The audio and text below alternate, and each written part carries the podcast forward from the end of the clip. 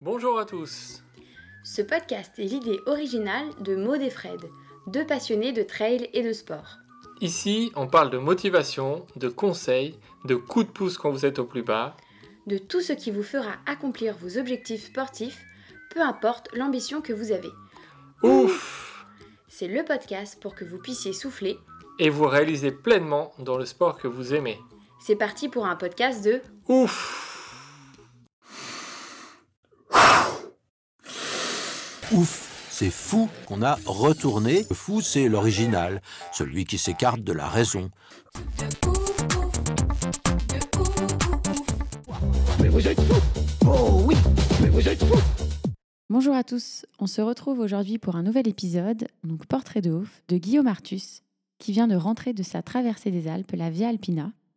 Il n'est pas seulement aventurier, il est comptable de profession et il a énormément de choses à nous raconter. Oui, effectivement, bonjour à tous. On va revenir donc avec Guillaume sur, euh, son record hein, de 44 jours sur la traversée des Alpes. Un record assez exceptionnel. C'est 5 ans de préparation, on va revenir dessus. Il a fait des courses de dingue à travers le monde. Il a inventé une méthode d'entraînement. Donc vraiment quelqu'un d'inspirant. Euh, vous, allez, vous allez tout de suite comprendre pourquoi. Et euh, voilà, c'est un épisode un peu particulier. Il est un peu plus long que les autres, mais ça vaut vraiment, vraiment le coup de l'écouter. Donc on vous laisse, on vous laisse écouter, écouter ça avec nous. Bon épisode à tous.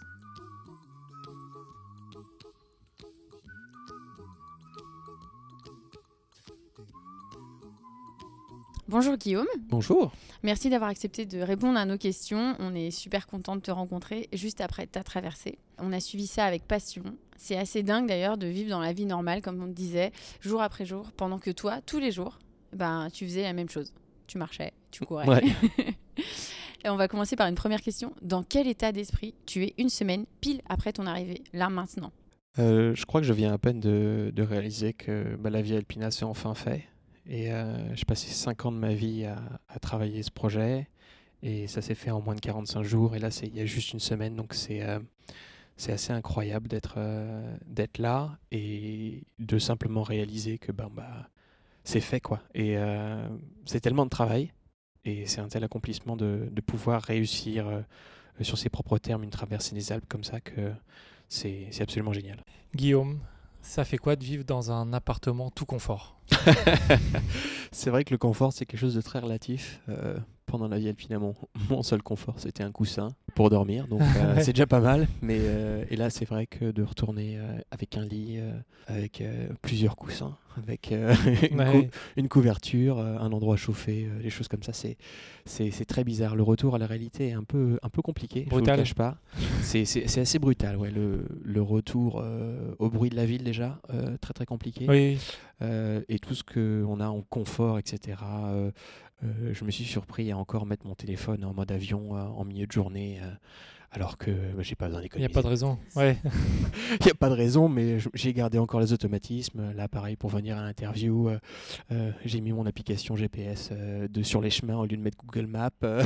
Ah oui, c'est les réflexes, c'est les réflexes, encore là. comme ça, donc euh, c'était encore, je suis encore un petit peu dedans, et puis je suis encore en train un peu de sortir, et puis à faire, voilà, toutes ces, ces interviews, des choses comme ça, donc je suis encore à, à moitié dedans, à moitié dehors, c'est c'est encore assez incroyable. Je crois que je vais en mettre un petit mois encore à, à redescendre Ouais. et à récupérer vraiment tous les pieds sur terre, Voire plus. euh, euh, voire un peu plus, ouais, peut-être un peu plus d'un mois. Avant de parler de, de ta traversée de ouf, est-ce que tu peux nous dire qui est Guillaume Artus? Oui. euh, Donc, euh, bah, Guillaume Artus, bah, euh, j'ai 29 ans, euh, j'ai un vrai travail, euh, je suis comptable, euh, je suis responsable de, de la clôture dans une boîte euh, d'agroalimentaire euh, sur Paris. Euh, donc, euh, hein, j'ai un vrai travail. euh, loin de tout ça. voilà. Imaginez-vous quelqu'un qui est censé être en costard-cravate, bon, qui n'est pas forcément au travail, mais et qui derrière euh, tous les week-ends est, est barré à l'aventure dans des conditions de confort justement très, Mhm. très précaires. Et partir comme ça 45 jours à l'aventure, ça peut paraître un petit peu différent, mais non, non, sinon, donc euh, voilà, j'ai 29 ans, et puis euh, j'ai découvert un peu la course à pied euh, par hasard en 2012. En fait, euh, j'étais nageur avant, donc euh, j'ai fait les bébés nageurs jusqu'à mes, euh, mes 20 ans, 21 ans. je nageais, etc. Je faisais de la compétition. Et je me suis aperçu que je pouvais plus avoir accès à une piscine en, arrivant, en changeant pour l'université, en passant de Paris à Angers.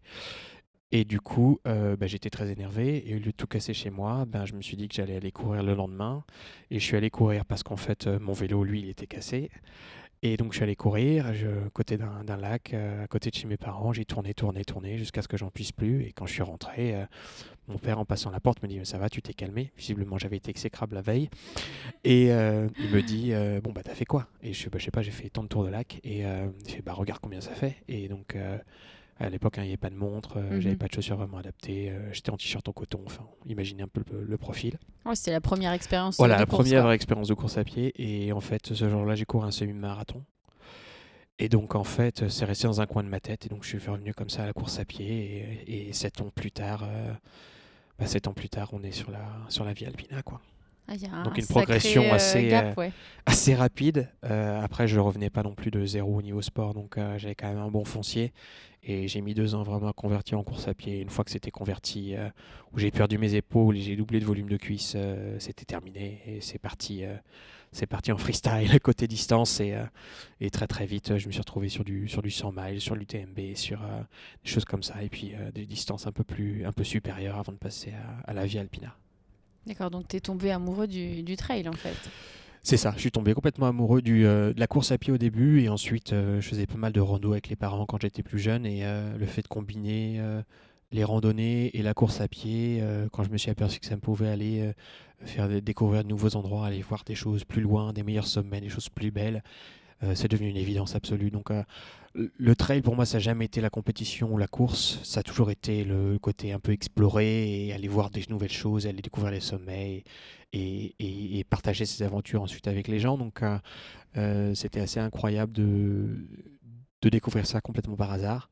Et puis maintenant, bon, bah, c'est quasiment un mode de vie. quoi. C'est ma deuxième vie en dehors de mon travail. Quoi. Ouais, ça change de la piscine où là tu découvres rien du tout là. non, ça change de la piscine, c'est sûr. Euh, bah, du coup, je savais faire des allers-retours, donc Ouais. euh, ça m'a servi pour d'autres trucs derrière. Mais, euh, mais oui, oui, des longueurs de piscine, c'est vrai que j'en ai, fait- j'en ai fait un paquet. Alors Guillaume, tu t'es préparé un peu en cachette pendant 5 ans. Pour ce projet-là, tu as fait des courses de fou à travers le monde, avec ou sans dossard, Ouais. sans vraiment dire pourquoi tu les faisais. Exactement. Maintenant, ouais. les gens on comprennent un peu mieux. Les gens ont compris t'as fait- après, ouais. Voilà, Ouais, ils ont compris après. euh, euh, pourquoi ne rien avoir dit? Est-ce que tu avais peur que quelqu'un t'empêche de faire ça? Est-ce que quelle est la raison? En fait, euh, donc j'ai l'idée de la Via Alpina donc, euh, en 2014 après l'UTMB. Mhm. Donc je m'étais donné euh, une dizaine d'années pour arriver sur l'UTMB. Et le problème, c'est que j'étais en 3,5. Ouais. Donc forcément, je me suis retrouvé sans projet. Et moi, sans projet, ça marche pas du tout. Voilà, je suis quelqu'un qui marche avec beaucoup d'objectifs, que ce soit sur, euh, euh, que ça a été par le théâtre, en organisant des pièces de théâtre, euh, réalisation de courts métrages avec des amis dès l'âge de 9 ans, des choses comme ça. Donc j'ai toujours marché par projet, Mhm. toujours. J'en ai Ouais. toujours eu un. et donc je me suis retrouvé sans projet à la fin 2014.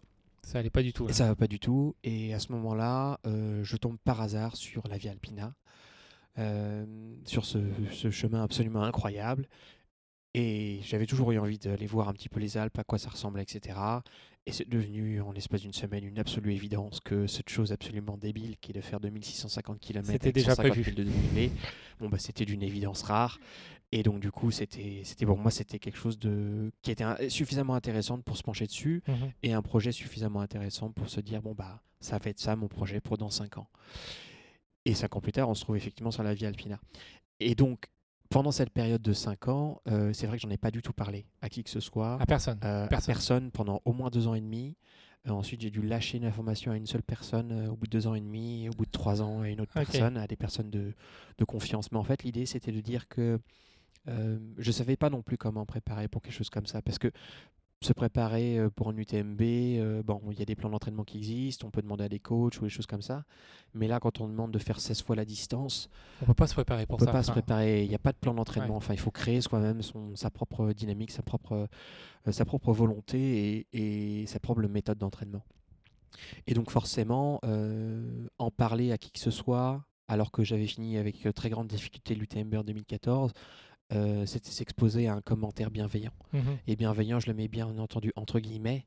Et euh, voilà, l'enfer est passé de, de bonnes intentions. Et euh, quelqu'un qui aurait pu me dire en 2015 ou en 2016, euh, mais de toute façon, enfin, redescends, enfin, tu y arriveras jamais. Ouais. Tu vas te blesser, tu vas te tuer. Enfin, ça aurait été bienveillant, mais ça aurait été absolument destructeur dans le projet. Mhm. Et j'étais suffisamment là déjà moi-même pour pouvoir détruire le projet et pouvoir le recréer instantanément dès que j'avais un échec, etc. Aller chercher une autre course et des choses comme ça. Et donc pendant ces, ces 4 ans et demi, 5 ans d'entraînement, euh, j'ai fait absolument des trucs euh, fous. Et euh, à un tel point que quelque chose qui peut être considéré comme très difficile, comme le marathon des sables, devient quasiment euh, anodin dans la liste des, des oui, dans tout éléments. ce que tu as fait. ouais. Voilà, donc euh, Ouais. j'ai couru des, des- des choses absolument, euh, absolument stupides. Et, euh, et voilà, mais tout s'inscrivait au final dans une méthode d'entraînement. Et la méthode d'entraînement en elle-même, je ne l'ai découvert qu'au bout de bout de trois ans de, de préparation. Donc euh, c'est à peu près en 2017 que je découvre euh, qu'au final j'étais en train d'appliquer une méthode d'entraînement particulière, qui est une méthode d'entraînement qui s'appelle MENA, donc M-E-N-A, ça fait mental, endurance, navigation, autonomie. Mhm. Et c'est les quatre items que je que j'ai développés pendant ces pendant ces dernières années à, à aller travailler par petites touches, euh, une, deux ou trois compétences, voire quatre pendant la traversée des Pyrénées en, 2000, euh, en 2017, et vraiment essayer d'aller travailler ces compétences pour pouvoir être prêt pour la Via Alpina. Et bon bah le L'avenir m'a donné, enfin le- ça m'a donné raison, ça a marché. Oui, oui, oui. Avec un, un plan de, un plan de bataille pour faire la Via Alpina en 43 jours en, en autonomie sans assistance et au final euh, réalisé en 44 jours et un peu moins de 10 heures. Donc euh, voilà, 3% d'écart. 3% d'écart sur un projet de 44 jours, euh, c'est c'est plutôt pas mal. Ouais. Mon côté comptable est plutôt content. Oui, oui. T'es dans les chiffres. Le, le le cartésien en moi est, est plutôt, plutôt satisfait, on va pas se mentir. Mais tu as, tu as fait ça en fait, euh, tu parles beaucoup de chiffres, euh, Ouais. etc. Euh, est-ce que tu, tu as ressenti quelque chose? Enfin, est-ce que tu as voulu ressentir quelque chose quand tu as préparé ça? Ou quand tu as fait cette traversée Alors l'objectif c'était quand même de ressentir des trucs, hein. je suis pas une machine. hein. Non, mais- non, non, non, le- non, mais je plaisante bien entendu. Non, mais bien sûr, en fait, l'idée c'était d'avoir tout cet aspect euh, un peu millimétré, avoir euh, ce plan d'entraînement, Mm. euh, cette rigueur euh, qui me permet justement de me libérer et de m'affranchir tout ça pendant Mhm. l'événement. Et en fait, ce que ça me permet, c'est de définir un, tout un cadre euh, qui me permet ensuite de profiter euh, pleinement. Et c'est vrai qu'il y a des moments absolument magiques, euh, des levées de soleil au-dessus d'Antel Selva où je monte 1700 D+, et, et là, tu as un rouge, mais absolument incroyable, qui explose complètement le ciel avec des, des, des montagnes au loin qui, Mhm. qui découpent avec un noir absolument profond. Et c'est le contraste est absolument fabuleux. Et derrière, deux jours plus tard, euh, tu tapais la grêle en passant en Italie. Et c'est. donc, donc le ressenti, c'est les est- ressentis, il il est là. et, et, euh, et voilà, c'est croiser les, c'est croiser les bouquetins à 3 mètres et, euh, Mm. et, et limite pouvoir les caresser alors que c'est quelque chose qui n'existe pas. hein. Et puis derrière, on se retrouve avec des périodes où on a faim, on n'a pas mangé depuis deux jours et demi à sa faim et, et on est absolument misérable. Et, et les, les hauts et les bas étaient à l'image du profil de la Via Alpina, c'était Mhm. très très haut et très très bas. Et euh, c'était absolument incroyable et, et- et riche d'émotions. Donc j'y allais complètement pour les émotions. Et euh, après, il fallait quand même enquiller, enquiller les kilomètres et les D+. Oui, donc Et il puis, fallait, euh, y avait, avais besoin d'avoir une base solide Ouais. pour après derrière, comme tu disais, t'affranchir de, tout ça et on va dire entre guillemets profiter de ce que la nature euh, t'offrait ou Ouais. ne t'offrait pas. Exactement. voilà, c'était des, des plus et des moins. Et il fallait affronter tout ça. Et, et euh, voilà, il y avait quand même 60 km par jour et 3800 D plus en moyenne. Donc euh, je laisse apprécier. Euh, quand on parle de moyenne là-dessus, on parle par tout terrain. Donc c'était vraiment, vraiment dense. Et puis faire ça tous les jours pendant plus de 44 jours. voilà, c'était plutôt, plutôt costaud à affronter. Ouais, on n'ima- on n'imagine pas, mais Ouais, c'est les chiffres font le tournis. hein. Quand on parle de 2650 km, on se dit mais ça représente quoi? Et c'est comme si on faisait Lille-Marseille, Marseille-Lille. Ça, ça se fait, ça plus. se fait en voiture. En, Hein en voiture, voilà, il faut, faut 24 heures en voiture. très, très long. hein. en voiture, il faut 24 heures. hein. Et Ouais, encore si tu conduis Et tout enco- le long. Oui, encore, et encore. Voilà. Et, euh, et en termes de D+, ben c'est Paris-Orléans. Donc euh, ça, laisse, euh, ça laisse réfléchir. On va donc on va un peu revenir à, à toutes tes toutes tes expériences de, de ouf. Euh, tu as fait des ultra euh, trails classiques entre guillemets. hein. Euh, L'UTMB t'en parlais, l'échappée belle, Mhm. Euh, le marathon des sables aussi t'en Ouais. as parlé, le Tour des géants, Ouais. donc 350 km et encore d'autres. Ouais. Mais on va s'attarder sur des événements de ouf que tu as placés aussi dans ta préparation et que qu'on pense que peu de nos auditeurs euh, connaissent. Donc le tunnel ultra. Oui. Donc, je pense que toi, tu, tu nous en as parlé avant, donc tu connais bien. Donc, c'est euh, une course organisée en Angleterre où il faut faire 320 km en moins de 55 heures Ouais. dans un tunnel et dans le noir en aller-retour. Mhm. Euh, franchement, qu'est-ce qu'on ressent au bout de la 30e ou 40e heure de course Ouais. sans avoir vu le jour Parce qu'en fait, on peut pas s'imaginer. Quand on fait un trail, on est en extérieur, on se dit ok, on voit le jour, la ça. nuit, on a, on a euh, l'impression de vivre une journée, mais quand on est dans le noir, comment Mhm. ça se passe? En fait, c'est justement l'intérêt, tout l'intérêt de la course, c'était de- d'aller tester un petit peu le mental et de savoir comment la tête allait réagir à, à des périodes prolongées de euh, d'absence de sommeil, parce qu'on n'avait pas le droit non plus de s'arrêter pour dormir. Ah oui. Euh, c'est- C'est quelqu'un qui a, l'or- l'organisateur a quelqu'un qui a Il- un sens de l'humour tout il à aime fait bien particulier. les, les- les coureurs ou... Oui, oui, il adore les coureurs. souffrir, Il adore les coureurs à un tel point qu'il aime les voir, euh, les voir triompher dans l'adversité, et Mm. donc il crée ces situations d'adversité. Et c'est vrai que le tunnel ultra, c'est quelque chose de tout à fait particulier à faire donc ces allers-retours euh, pour faire environ 200 miles dans, un, dans un tunnel. Et euh, en fait, il y avait même une petite musique au milieu de la au milieu du tunnel qui était en boucle, Tout qui, du long qui, qui était euh, qui rendait un petit peu fou. euh, on a l'impression de se trouver dans la maison des fous d'Astérix au bout c'est d'un oui, moment. Donc c'était un- euh, une prison en fait. c'est un dirait, peu une genre de prison, mais les gens sont, sont volontaires pour y être. Et, Ah bah euh, oui, oui. et, euh, mais c'était assez incroyable comme expérience de voir le donc de pas vraiment voir le jour et de, de vivre euh, comme ça comme un comme un octambule mais de manière en continu. Et euh, c'est vrai qu'au moment en fait où donc le tunnel il y a des bouts hein, donc on voit un petit peu la lumière etc mais on se sent plus à l'intérieur du tunnel euh, chez soi qu'à l'extérieur. Donc il y avait quelques petites lumières euh, d'appoint etc pour voir. Et donc tout s'éteint la nuit. Et là on est dans le nuit noire complet dans un tunnel en pleine nuit qui était en plus une nuit euh, sans lune donc on voyait vraiment rien et ça faisait un halo avec la, la lampe frontale. C'était absolument magique. Et les, les- les heures de nuit, en fait, étaient encore plus belles que les heures de jour, même si tout Oui, était de, nuit. de semi-jour, on va Voilà, dire. entre guillemets. Mais c'était euh, une ambiance tout à fait particulière, absolument incroyable. Et là, j'étais venu tester donc euh, euh, la distance, bien sûr, donc le l'endurance mais également surtout le mental savoir comment la tête pouvait tenir. Et au final c'est mon corps qui a lâché donc euh, j'ai pas pu finir etc parce qu'en fait j'avais un, un genou qui a commencé à bouger et ensuite euh, bah, j'étais j'avais plus de jus. Et sachant que j'avais la vie alpina qui arrivait dans six mois plus tard euh, j'ai pas pris le risque d'une ouais. blessure etc et donc j'ai arrêté alors que j'étais en tête avec plus de 20 bornes d'avance. Mais ça c'est le jeu. Donc j'étais parti un peu trop vite. Et puis euh, voilà j'ai passé en 24 heures les euh, les 196 km donc euh, c'était une belle allure mais un peu trop rapide. Et puis euh, et voilà ça c'est le- c'est l'effet de course mais Mhm. euh, c'est pas pour autant que j'en ai pas appris quelque chose et puis que c'était une expérience absolument absolument incroyable On va parler d'une autre course, hein, Fred? Oui, oui, le Ultra Trail de Montmartre. ah oui Alors ce nom est drôle hein, Quelle pour les idée. Parisiens. C'est Montmartre, hein, la, la- la- la butte de Montmartre, donc il fait à peu près 37 mètres de dénivelé. Donc imaginez c'est qu'il ça y il y a un un peu plus funiculaire. ouais. il y a, il y a Un peu- un peu 43 plus. 43 mètres mais Ah c'est pardon, ça. pardon, je vais 43. vous raconter C'est- pourquoi en c'est- fait pré- précis. Ouais, ouais. Euh, sachant que c'est euh, les marches qui longent le funiculaire, donc ça veut dire qu'il y en a qui préfèrent monter en funiculaire pour un seul aller-retour. c'est ça parce Mais que là, il c'est y a plus une lent en course. fait ouais Et euh, donc là, c'est une course de 271 aller-retour. Ouais. Euh, c'est comment, comment est ton esprit quand tu as fait euh, 200 allers-retours et que tu n'es pas encore euh, à la fin? En fait, ce qui était très drôle euh, sur cette course, donc euh, Ultra Trail de Montmartre, bien entendu, c'est une boutade à l'UTMB. euh, Oui. euh, D'appeler ça Ultra Trail, c'est une hérésie absolue, mais ça faisait beaucoup rire euh, l'organisateur euh, Alexandre, euh, alias Cas- Casquette Verte. Et euh, l'objectif à la base, c'était de faire euh, 10 000 de dénivelé. Et donc 10 000 x 37, euh, donc 271 x 37, ça fait 10 000 de dénivelé. Euh, ce qu'il y a, c'est qu'en fait, euh, Alexandre ne sait pas compter. Et donc, en fait, il a rajouté peu les plus. deux escaliers euh, supplémentaires dans la trace, mais euh, ça, ça fait pas 37, ça fait 42 ou 43. Et donc, du coup, il y a 11 600 et quelques de dénivelé. Donc, on a gardé les, les 271 de dénivelé, des 271 répétitions. C'est du bonus, quoi. Voilà, un petit 1600 de bonus, hein, c'est, euh, je vous laisse apprécier également. On n'est plus à ça plus à près. ça près. Et ce qui était très drôle, c'est qu'on garde donc, dans la première édition, donc euh, au bout de 160 allers-retours, euh, je suis tout seul. Et donc il me reste 110 à faire tout seul. Il se met à pleuvoir.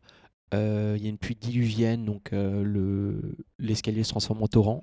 C'est pas une vanne, hein, c'était littéralement euh, liquide. Mhm.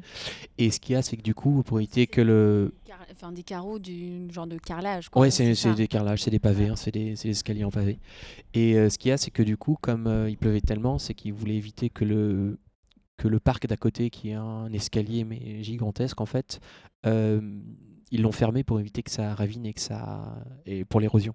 Et du coup, tout le trafic s'est également déversé sur ces escaliers-là. Donc c'était des conditions euh, vraiment euh, ravissantes euh, pour faire euh, une centaine d'allers-retours tout seul euh, pendant 9 heures de pluie. Et donc je finissais en 25h12 la première édition. Et ce qui était drôle, donc personne pensait que c'était faisable. Ah oui. Euh, et donc, alors que moi, quand j'y suis allé, bah, j'ai fait, bah, de toute façon, euh, moi je m'en fous. hein, je dois faire 10 000 de D, donc euh, je vais faire 10 000 Je de vais D+. jusqu'au bout, quoi. Voilà. Et c'est là où l'importance d'avoir un énorme objectif euh, a rendu complètement le, le fait de faire 10 000 euh, trivial. Parce qu'en fait, euh, j'étais là pour autre chose que vouloir battre ce record et établir cette marque. Il n'y avait, aucun, il y avait aucun intérêt pour moi. Après, c'était quand même hyper cool Oui, euh, de forcer ce truc. Et puis l'année d'après, on y est, on y est retourné. Et puis là, il y a trois finishers comme par hasard. Donc, euh, et là, cette année, euh, il y a du beau monde qui vient avec euh, Benoît Laval ou les choses comme ça. Donc, euh, Ah oui. Tu y seras cette année? voilà, il y a également celui qui a le record du, euh, du, du D+. euh, Il y a un Suisse qui vient. euh, je sais plus comment il s'appelle. euh.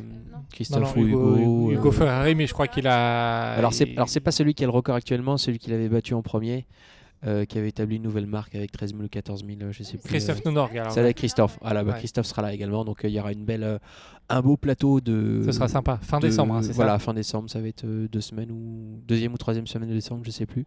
Mais on ira, on ira. Quand il y a possibilité qu'il pleuve, Oui, ça, hein, oui, vous- oui. c'est- faut vraiment euh, genre, attaquer le mental. faut, quoi, faut bien, ça. faut bien se marrer. Bah, il faut dire qu'en fait, ça devait être une boutade de fin d'année, une petite blague. Et puis en fait, euh, quand, après, quand on avait discuté après, bon, bah, est-ce qu'on diminue euh, pour remettre que 10 000 Bah, Moi, je dis, bah, bah non. Et ensuite, il fait, bon, est-ce qu'on met ça l'été? Parce que c'est quand même plus sympa. Bah, je dis, bah, Bah bah non. et ça allait bien à tout le monde parce que l'objectif, c'était pas non plus de se prendre trop au sérieux. C'est une très bonne ambiance, euh, une ambiance de bon enfant. Et puis, euh, voilà, on s'est un petit peu taclé par le genou dans le gif. euh, euh, par tout le monde, voilà, c'est- et c'était c'était c'était très drôle. C'était euh, très drôle. C'était très drôle. On va en parler encore d'une autre course. Ouais. Alors celle-ci, euh, voilà, c'est, elle est un petit peu énervée, encore plus, on va dire. Ouais. C'est la L Race. oui. Alors, euh, pour ceux qui ne connaissent pas, donc c'est la plus haute route du monde dans l'Himalaya. Donc, c'est 480 km entre Manali et Leh, euh, dans le nord de l'Inde, avec une alti- altitude moyenne de 4200 mètres. Enfin, ça, me, ça me parle bien parce que moi, je l'ai fait en jeep et en bus. Ouais. Et j'ai bien flippé. Elle est bien la route. Ah, hein. donc, euh, donc c'est pas mal. Donc, c'est euh, la moyenne, donc c'est 4200 mètres d'altitude. euh, donc, ça va jusqu'à 5300 mètres. Ouais. Et donc, c'est que sur la route. hein. Bon, la route, on s'entend, hein, c'est de la route. c'est une route indienne, donc voilà, y a des, il y a c'est des c'est une belle piste. C'est une belle voilà. piste, voilà. Mais donc, vous deviez la courir en moins de 120 heures. Ouais. Ce qui est quand même assez costaud. c'est là la vraie difficulté de la course, elle est là. Parce que, euh, voilà, les sentiers, l'altitude, euh, comment tu gères ce, ce genre de, de course Ça, c'est une course qui est très particulière. euh, donc, comme tu l'as dit, hein, donc d'habitude, euh, on l'a fait plutôt en jeep ou en bus. ça, non, mais... Et en fait, il faut savoir que c'est une course qui a donc la- le, cette route en elle-même est assez assez légendaire. Donc au début, on pouvait la faire que en bus et en jeep. Ensuite, il y a des gens qui se sont dit bon bah voilà, pouvoir le faire en, en moto. J'en ai vu en moto. Oh là là, c'est Ouais. compliqué. Hein. Et donc il y a il y a 20 ans, il y a les premières motos qui commencent à passer. Euh, il y a une dizaine d'années, il y a les premiers vélos qui commencent à passer. Et, euh, et il y a 4-5 ans, il y a euh, euh, Vichois, donc, qui est le directeur de course, qui m'envoie un message en me disant bah, cette course, cette, cette route-là, on va en faire une course. Et euh, je lui fais, ça me paraît tendu quand même. Et il fait, bon, euh, je réfléchis, est-ce que je viens, est-ce que je viens pas? Et euh, je lui fais, bon, vous avez combien d'inscrits? Et je fais, bah, j'en ai pas, mais si tu viens, on l'organise. Et forcément, quand tu as quelqu'un de passionné au point d'organiser une course pour une seule personne, et ben t'y vas. Et tu te fais déboîter. Ouais, bah ouais. Et, euh, et, là, et, et je me suis fait absolument exploser la tête euh, pour une, une sombre histoire d'un genou qui part dans un, dans, sur, un, sur un faux pas. Aïe. Et euh, l'année d'après, je retourne et je me fais une cheville euh, 100 mètres, 100 km après et je m'arrête au même endroit. Et la troisième année, je suis bien, je suis dedans, etc. Et j'arrive à faire euh, 400, euh, 400, euh, 430 km et il me reste donc les 50 derniers kilomètres Mhm. et j'ai 13 heures pour les faire, j'ai 7 heures pour les faire et, et ça passera jamais, donc j'abandonne à ce moment-là. Mais euh, avec le, la satisfaction d'avoir été au bout du, euh, au bout du massacre. Et euh, c'était absolument incroyable. ou- Ouais, ouais, je vais y Ouais, retourner. Faut J'ai pas pu y retourner cette année pour, Ouais. euh, pour des raisons de travail, des échéances de travail, mais j'y retournerai en.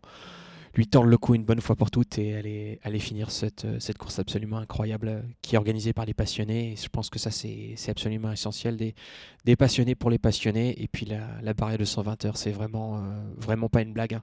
Et déjà, courir 480 km en 120 heures sur du plat, c'est déjà très compliqué. Et là, en plus, à ces altitudes-là, avec euh, ces dénivelés et, et choses comme ça, c'est vraiment, c'est vraiment fou. Mais du coup, il y, a des... il y, a...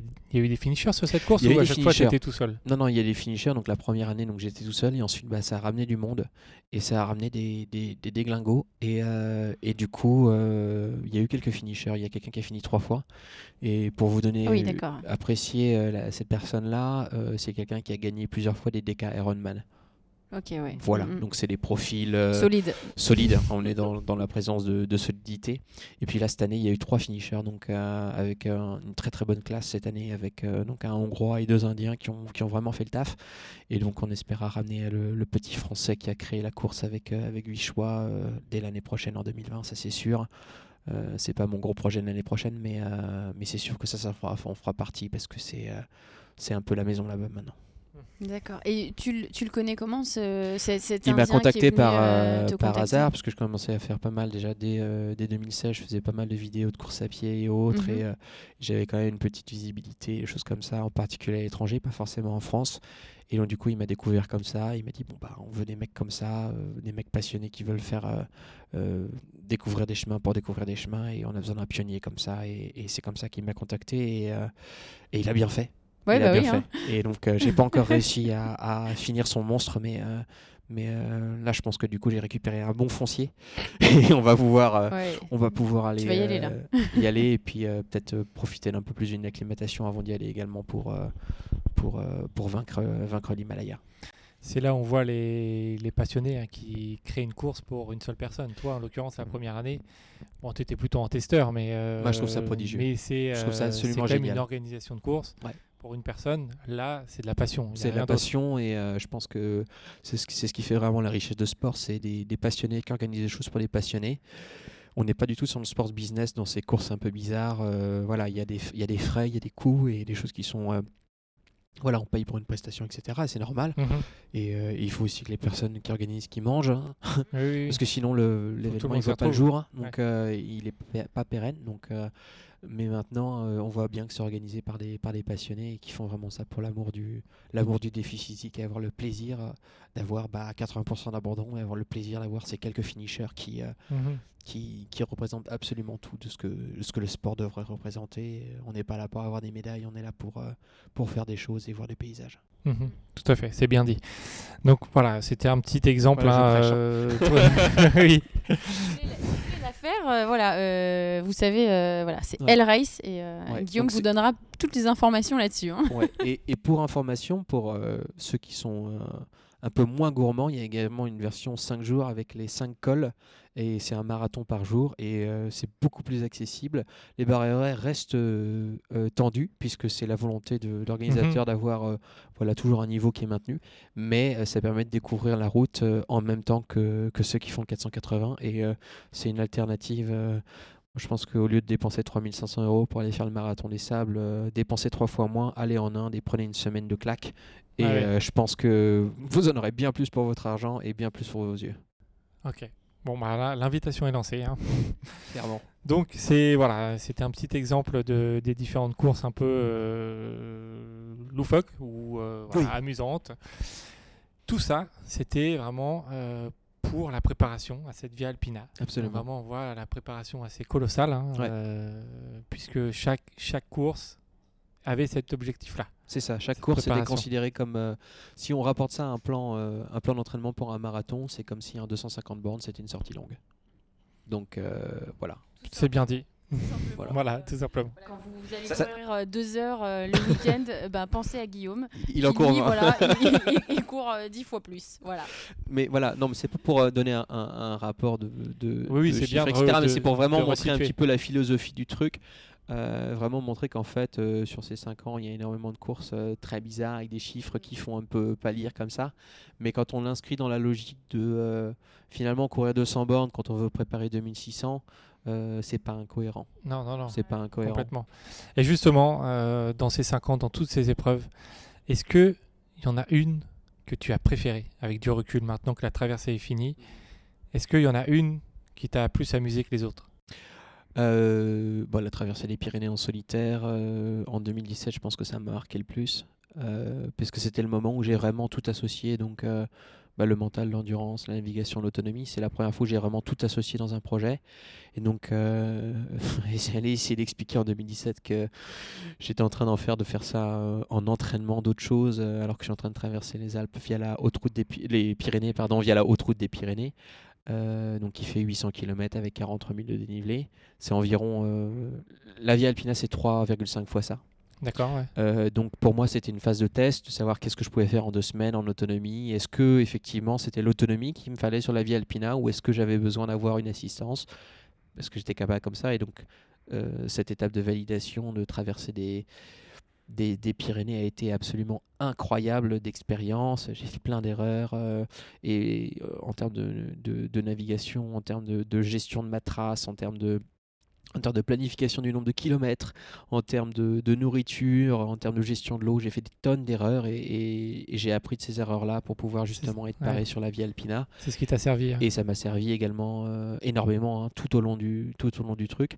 Et euh, également, ça m'a permis de calibrer euh, quelle était la distance que je pouvais faire de manière journalière pour la Via Alpina. Donc c'est après seulement cette traversée des Pyrénées que j'ai pu caler cet objectif de 43 jours, qui au final s'est déroulé en 44 et quelques. Mais euh, c'est comme ça que c'est... euh, que c'est venu cet objectif de pouvoir dire voilà est-ce que je suis capable de faire euh, 60 km et 4000 par jour? Et la réponse est venue en fait de, des Pyrénées où j'étais à ouais. 57 3005 et je me suis dit qu'avec deux ans d'entraînement en plus je pouvais rajouter ce petit bout en plus qui me permettait de d'accéder euh, d'accéder à ça et au final ben j'étais pas très très loin quoi Ouais, en fait, euh, la traversée des Pyrénées, c'était un peu le, le checkpoint avec tout ce que tu avais déjà fait. Ouais. c'était mon Pour- checkpoint final c'était mon Voilà. checkpoint final et ensuite à ce moment-là je savais que j'avais réuni toutes les compétences suffisamment de chaque compétence pour pouvoir partir pour la Via Alpina donc au moment où je finis euh, j'arrive euh, à l'océan Atlantique euh, sous la pluie pour la, pour le- la traversée des Pyrénées, la seule chose que je pense, c'est ça y est, en fait, je suis prêt. Ouais. Et à ce moment-là, je ne peux pas le dire parce que justement, euh, euh, c'était trop gros encore et il fallait encore que je continue de travailler. Et je sortais de- quand même d'une très très grosse année 2017 avec, euh, avec la Barclay et ensuite j'avais fait donc, le, le Tour des Géants et trois semaines après, j'avais enchaîné par, cette, Mhm. par ces Pyrénées Ouais. en solitaire. Et d'ailleurs, même les Pyrénées, j'en avais pas parlé. J'avais j'avais dit à tout le monde entre guillemets que le Tour des Géants c'était ma grosse course de l'année. Et la réalité c'est que c'était pas vrai. C'était quand même un mensonge complet. Et c'était euh, trois semaines c'était le- l'enchaînement Tour des Géants plus trois semaines après enchaîner les, les Pyrénées qui correspondaient mon, mon gros euh, mon gros de, de l'année Ah ouais. 2017 et, euh, et les gens étaient un petit peu surpris. Et donc c'est à ce moment là où je me suis rendu compte qu'il fallait vraiment encore garder la vie alpine Oui, parce que si tu l'avais annoncé avant ton Tour des Géants, euh, les gens auraient exactement pas trop compris et ouais de faire ça trois semaines Je après. fais, mais pourquoi tu fais ça Euh, Enfin bref. Et donc euh, s'exposer à la, à la critique bienveillante euh, euh, était encore une fois pas, le- pas le bienvenu. Et euh, bon, maintenant on verra hein, après. hein, sur, euh, maintenant que la vie alpina est faite, je pense que les critiques bienveillantes euh, seront, seront, seront moindres. Mais, mais voilà, toujours est-il que euh, on va garder quand même tous ces trucs-là au chaud. Et euh, je pense que c'est plus intéressant. Ça permet aussi de, vraiment s'assurer que la motivation est interne. On n'est pas en train de le faire pour quelqu'un d'autre, pour faire plaisir à quelque chose d'autre, euh, pour euh, une cause ou autre. On est vraiment sur la motivation intrinsèque. Et je pense que dans les moments d'adversité où on c'est vraiment, vraiment le bordel, c'est hyper important que la motivation ne vienne de nulle part, sauf de soi-même, parce qu'elle ne viendra de nulle part. Et il restera plus que ça. Il restera plus que ça. Et euh, pendant la Via Alpina, il n'y a pas un seul moment où j'ai douté que j'allais finir. Il n'y en a pas un. J'ai pas une, fraction de seconde où je me dis je, vais abandonner la Via Alpina. Il n'y en a pas eu un seul. Mais ça, c'est parce que ça a été construit justement sur très longtemps et j'ai eu la, possibilité de, détruire, de reconstruire ce projet des centaines de fois avant de pouvoir l'amener et avant de, pouvoir me lancer dans le projet. Et je crois que c'était ça, c'était fondateur dans, la réussite du projet aussi. Parce qu'au moment où je me tape 10 jours de pluie entre Nevache, donc euh, en gros hein, le nord des Alpes françaises, jusqu'au Mercantour, donc au sud des Alpes françaises, euh, donc euh, 400 km avec de la pluie pendant 10 jours, euh, je peux vous Ça assurer long. que c'est long. Euh, D'ailleurs, euh, donc tout à l'heure, tu nous parlais euh, de ton approche MENA. MENA, alors je Ouais, sais pas comment MENA. tu MENA. Euh, Est-ce que tu peux nous expliquer en quoi ça consiste vraiment et comment toi tu as construit tout ça pour arriver à préparer du coup la, la Via Alpina? Donc en fait, la, la- la méthode MENA, donc ça, ça venait d'une évidence euh, après donc l'UTMB 2014, qu'avec deux choses dans lesquelles j'étais très faible qu'il fallait que je bosse, c'était le mental euh, et l'endurance. L'endurance, c'est parce que en fait, euh, mon, mon, mon corps m'avait complètement lâché euh, après la deux- pendant la deuxième nuit de, de l'UTMB, donc du coup j'étais complètement, complètement cramé. Et euh, ensuite, la deuxième élément, c'était le mental. Et c'est qu'en fait, quand je suis arrivé à, à la tête au vent, donc je me suis retrouvé en haut de, de la dernière montée euh, de l'UTMB, il reste 10 km. Et là, mon esprit m'a complètement lâché et j'ai mis 6 heures à faire les 10 derniers kilomètres. Voilà. Et donc, je suis Parce que tu n'étais pas prêt. euh, Parce qu'en fait, dans ma tête, j'avais fini. Ouais. Et donc, du coup, mes je- ma tête a coupé mes jambes Ouais. et c'était terminé. Alors qu'en fait, euh, j'avais bien les jambes pour le faire. euh, La preuve, j'étais en train de courir en bas dans Chamonix. Donc, euh, ça montre bien que c'était la tête qui avait lâché. Et donc, je me suis retrouvé sur ce, principe. Donc, il me manquait le mental et l'endurance. Donc, je savais que j'avais au moins ça à travailler dans tous les sens, dans tous les angles, de partout. Donc, j'ai commencé à m'inscrire sur des courses pour pouvoir justement travailler ça. Et c'est seulement deux ans après que je me suis aperçu que, tiens, il me manque d'autres choses. Il me manque euh, la navigation parce que euh, au final, tout est tout le temps balisé, etc. Et c'est vrai que j'en ai pas trop fait, etc. Et c'est ce moment-là où j'ai fait un peu d'aventure. Euh, j'avais fait un petit peu d'aventure avant, donc aller faire visiter les parcs nationaux aux États-Unis. Donc j'avais fait un voyage de 50 jours, aller explorer 25 parcs nationaux, aller vraiment explorer un peu tout ça. Donc là, j'avais juste une carte et aller juste partir comme ça à l'aventure. Et j'ai refait ce, ces- des voyages de ce type-là euh, en Europe de l'Est et puis en Europe de l'Ouest, en, respectivement 2015-2016. Où là, Mhm. j'allais travailler un peu ma navigation. Mais je ne me rendais pas compte à ce moment-là, parce qu'il n'y avait rien, c'était juste des chemins normaux.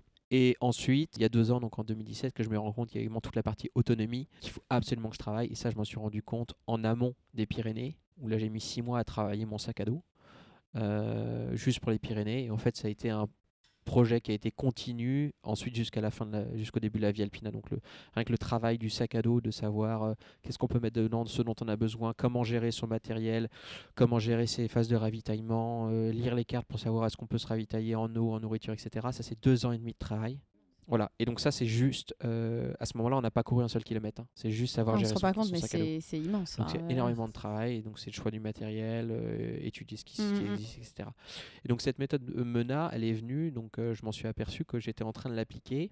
Euh, Elle existe déjà non, c'est quelque chose que j'ai, enfin je vais pas dire que j'ai inventé parce qu'il y a Mhm. forcément quelqu'un qui a trouvé des, ces facteurs équivalents pour d'autres projets, etc. Donc Mhm. c'est pas une invention, etc. Mais en tout cas, la manière dont, dont, euh, de cette approche-là, c'est de dire en fait, euh, en premier lieu, on va travailler avec des courses, euh, un, une fac- un facteur à la fois. Donc une course va être euh, focus sur le mental, une sur l'endurance, une sur la navigation, une sur l'autonomie. Et ensuite, au fur et à mesure de la progression, donc sur ces plusieurs, plusieurs années, on va rajouter, on va mettre des courses où il y a deux items Ok. ou trois items. Et quatre items étant par exemple euh, les, les Pyrénées. euh, Voilà. Et Euh, deux Alpina, items. Et La Via Alpina, voilà, c'est le projet global où on a besoin des quatre. Et, euh, et donc le tunnel, par exemple, c'était mental et endurance, parce qu'on fait 200 miles. Et puis euh, le mental, bah, c'est qu'est-ce que ça peut faire avec, avec ne pas voir le jour pendant 30 heures. Et donc toute la philosophie de, de Mena, c'est de dire, bah voilà, on va travailler les items dont on a besoin de manière individuelle, puis on va les combiner à travers d'autres événements pour pouvoir augmenter les compétences. Et donc au final, les, autres, et, quand on travaille le mental et l'endurance, la navigation et l'autonomie sont très faciles sur la course. Voilà. Et inversement. Et donc, euh, c'est pour ça que euh, bah, j'ai eu la chance en 2017 aussi de me retrouver sur la Barclay, aller travailler euh, de manière fondamentale ma navigation et mon autonomie, Mhm. et, et un peu moins mon mental et, et mon endurance, mais beaucoup plus c'est travailler ces genres de choses. Et, et je pense que le- le- vraiment le, le concept derrière la méthode MENA, c'est de dire qu'on a vraiment des compétences clés à les travailler et on doit utiliser les autres courses comme des, des sorties longues, comme des, des stages de, de travail. Par exemple, quand j'ai fait l'é- l'échappée belle euh, en, en 2018, euh, je suis parti avec l'intention d'aller à la même allure du début à la fin. Donc la même intensité physique. Et donc euh, au premier passage intermédiaire, je suis dans, le, dans les derniers 20% et je finis dans le top 50 à la fin. Mais parce que j'étais lisse ouais. intégralement tout le long. Et donc j'étais là, là-dessus, trouvé sur justement le maintien d'une pression constante. Euh, là, c'est un travail spécifique sur l'endurance, par exemple. Donc, c'est vraiment des points de détail comme ça, mais qui, au final, derrière, peuvent me permettre, pendant la vie alpina, d'enchaîner 18 heures par jour à une allure constante. Alors, bien entendu, pas la même allure que sur l'échappée belle, hein, mais euh, voilà, le concept même était là. C'est-à-dire que toujours avancer tout le temps la même allure. Et, euh, et derrière, sur la vie alpina, c'était aussi de ne jamais, mais jamais forcer quoi que ce soit sur les jambes. Donc euh, je devais finir dans un état de fraîcheur en fin de journée identique, strictement identique à celui du début de la journée. Ce Et qui donc- semble euh, quand même compliqué. Mais, Ça semble euh, quand même très compliqué quand on fait 60 km et Ouais. 4000 de dénivelé par jour. Et c'est là où on se rend compte le, le... c'est pour ça que les événements pendant euh, la préparation étaient aussi violents. Pour que 60 km avec 4000 euh, de dénivelé par jour, ça paraisse facile. Et c'était facile. C'était facile dans les laps de temps, etc. Avec euh, des moments de, de, où on a envie de courir parce que c'est magnifique, etc. Et puis, non, tu te calmes, tu, tu restes à plat. En particulier sur les trois premières semaines, il y a des endroits où j'avais envie d'envoyer la, la sauce, mais d'une force, mais un truc de fou. Et, euh, et là, je non, non, non, non, là, tu, tu vas rester à ton allure. Sur la dernière semaine, je vous cache pas que j'étais bien content de voir être un rythme de sénateur tout le long. euh, ça m'a bien arrangé. ça m'a bien arrangé. Alors, tu as aussi euh, défini toi-même, ou je sais pas euh, si tu as pris un exemple, euh, l'arbre de décision. Donc, en fait, c'est pour chaque chose qui pourrait arriver sur place, que ce soit une blessure, l'orage, la météo, le froid, n'importe quoi, tu mettais une réponse en face. Mais avant de partir. Avant. Est-ce que ça t'a servi sur, sur le moment, pendant cette traversée Est-ce que tu as un exemple concret du Tous moment où ça t'a servi? Tous les jours. Tous les jours. En fait, le, donc le, le- cette méthode de l'arbre de décision, encore une fois, je ne sais pas si c'est quelque chose qui existe par ailleurs, mais en tout cas, c'est quelque chose que j'ai développé par moi-même. L'objectif, c'était de dire, euh, de toutes les expériences que j'ai déjà eues, euh, il s'est passé des choses et j'ai fait des choses, bien ou pas bien, et j'ai été plus ou moins sanctionné par ça. Euh, sanctionné par des arrêts, ou alors euh, c'est passé, mais ça aurait jamais dû passer, c'est une honte. Ouais. Voilà. Vous voyez très bien ce, ce dont je parlais. Et donc l'objectif, c'était de, de capitaliser sur l'ensemble des expériences que j'ai déjà eues et de cristalliser ça dans euh, une méthode pour prendre des décisions. C'est euh, il fait moins de 3 degrés, il y a du vent, euh, un peu d'humidité. Est-ce que ça veut dire que je mets ma veste, oui ou non? Euh, Peu importe Ouais. si j'ai chaud ou si j'ai froid à ce moment-là, est-ce que ça veut dire que je mets ma veste, oui ou non? Oui, ok, je mets ma veste. Euh, j'ai pas faim, mais ça fait deux heures que j'ai pas mangé. Euh, je sais que je devrais manger, mais j'ai vraiment pas faim. Est-ce que je mange? Oui. Oui. Voilà.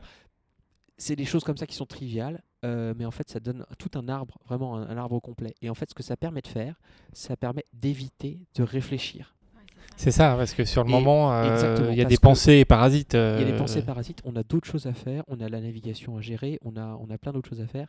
Et donc, d'éviter de devoir penser, c'est hyper important. Parce qu'en fait, on a, f- on a pris une décision, et là, on retrouve mon côté comptable, le côté Mhm. cartésien. hein. mhm. C'est la décision, elle est déjà prise de toute façon. En fait, on est juste en train de regarder la liste des paramètres. Hop, hop, on va piocher dans la case, on prend directement le truc. Là, ça, ça veut dire que je dois manger un bout, euh, changer de veste et euh, tirer un peu sur mes chaussures pour éviter qu'il y ait un pic tout à l'heure.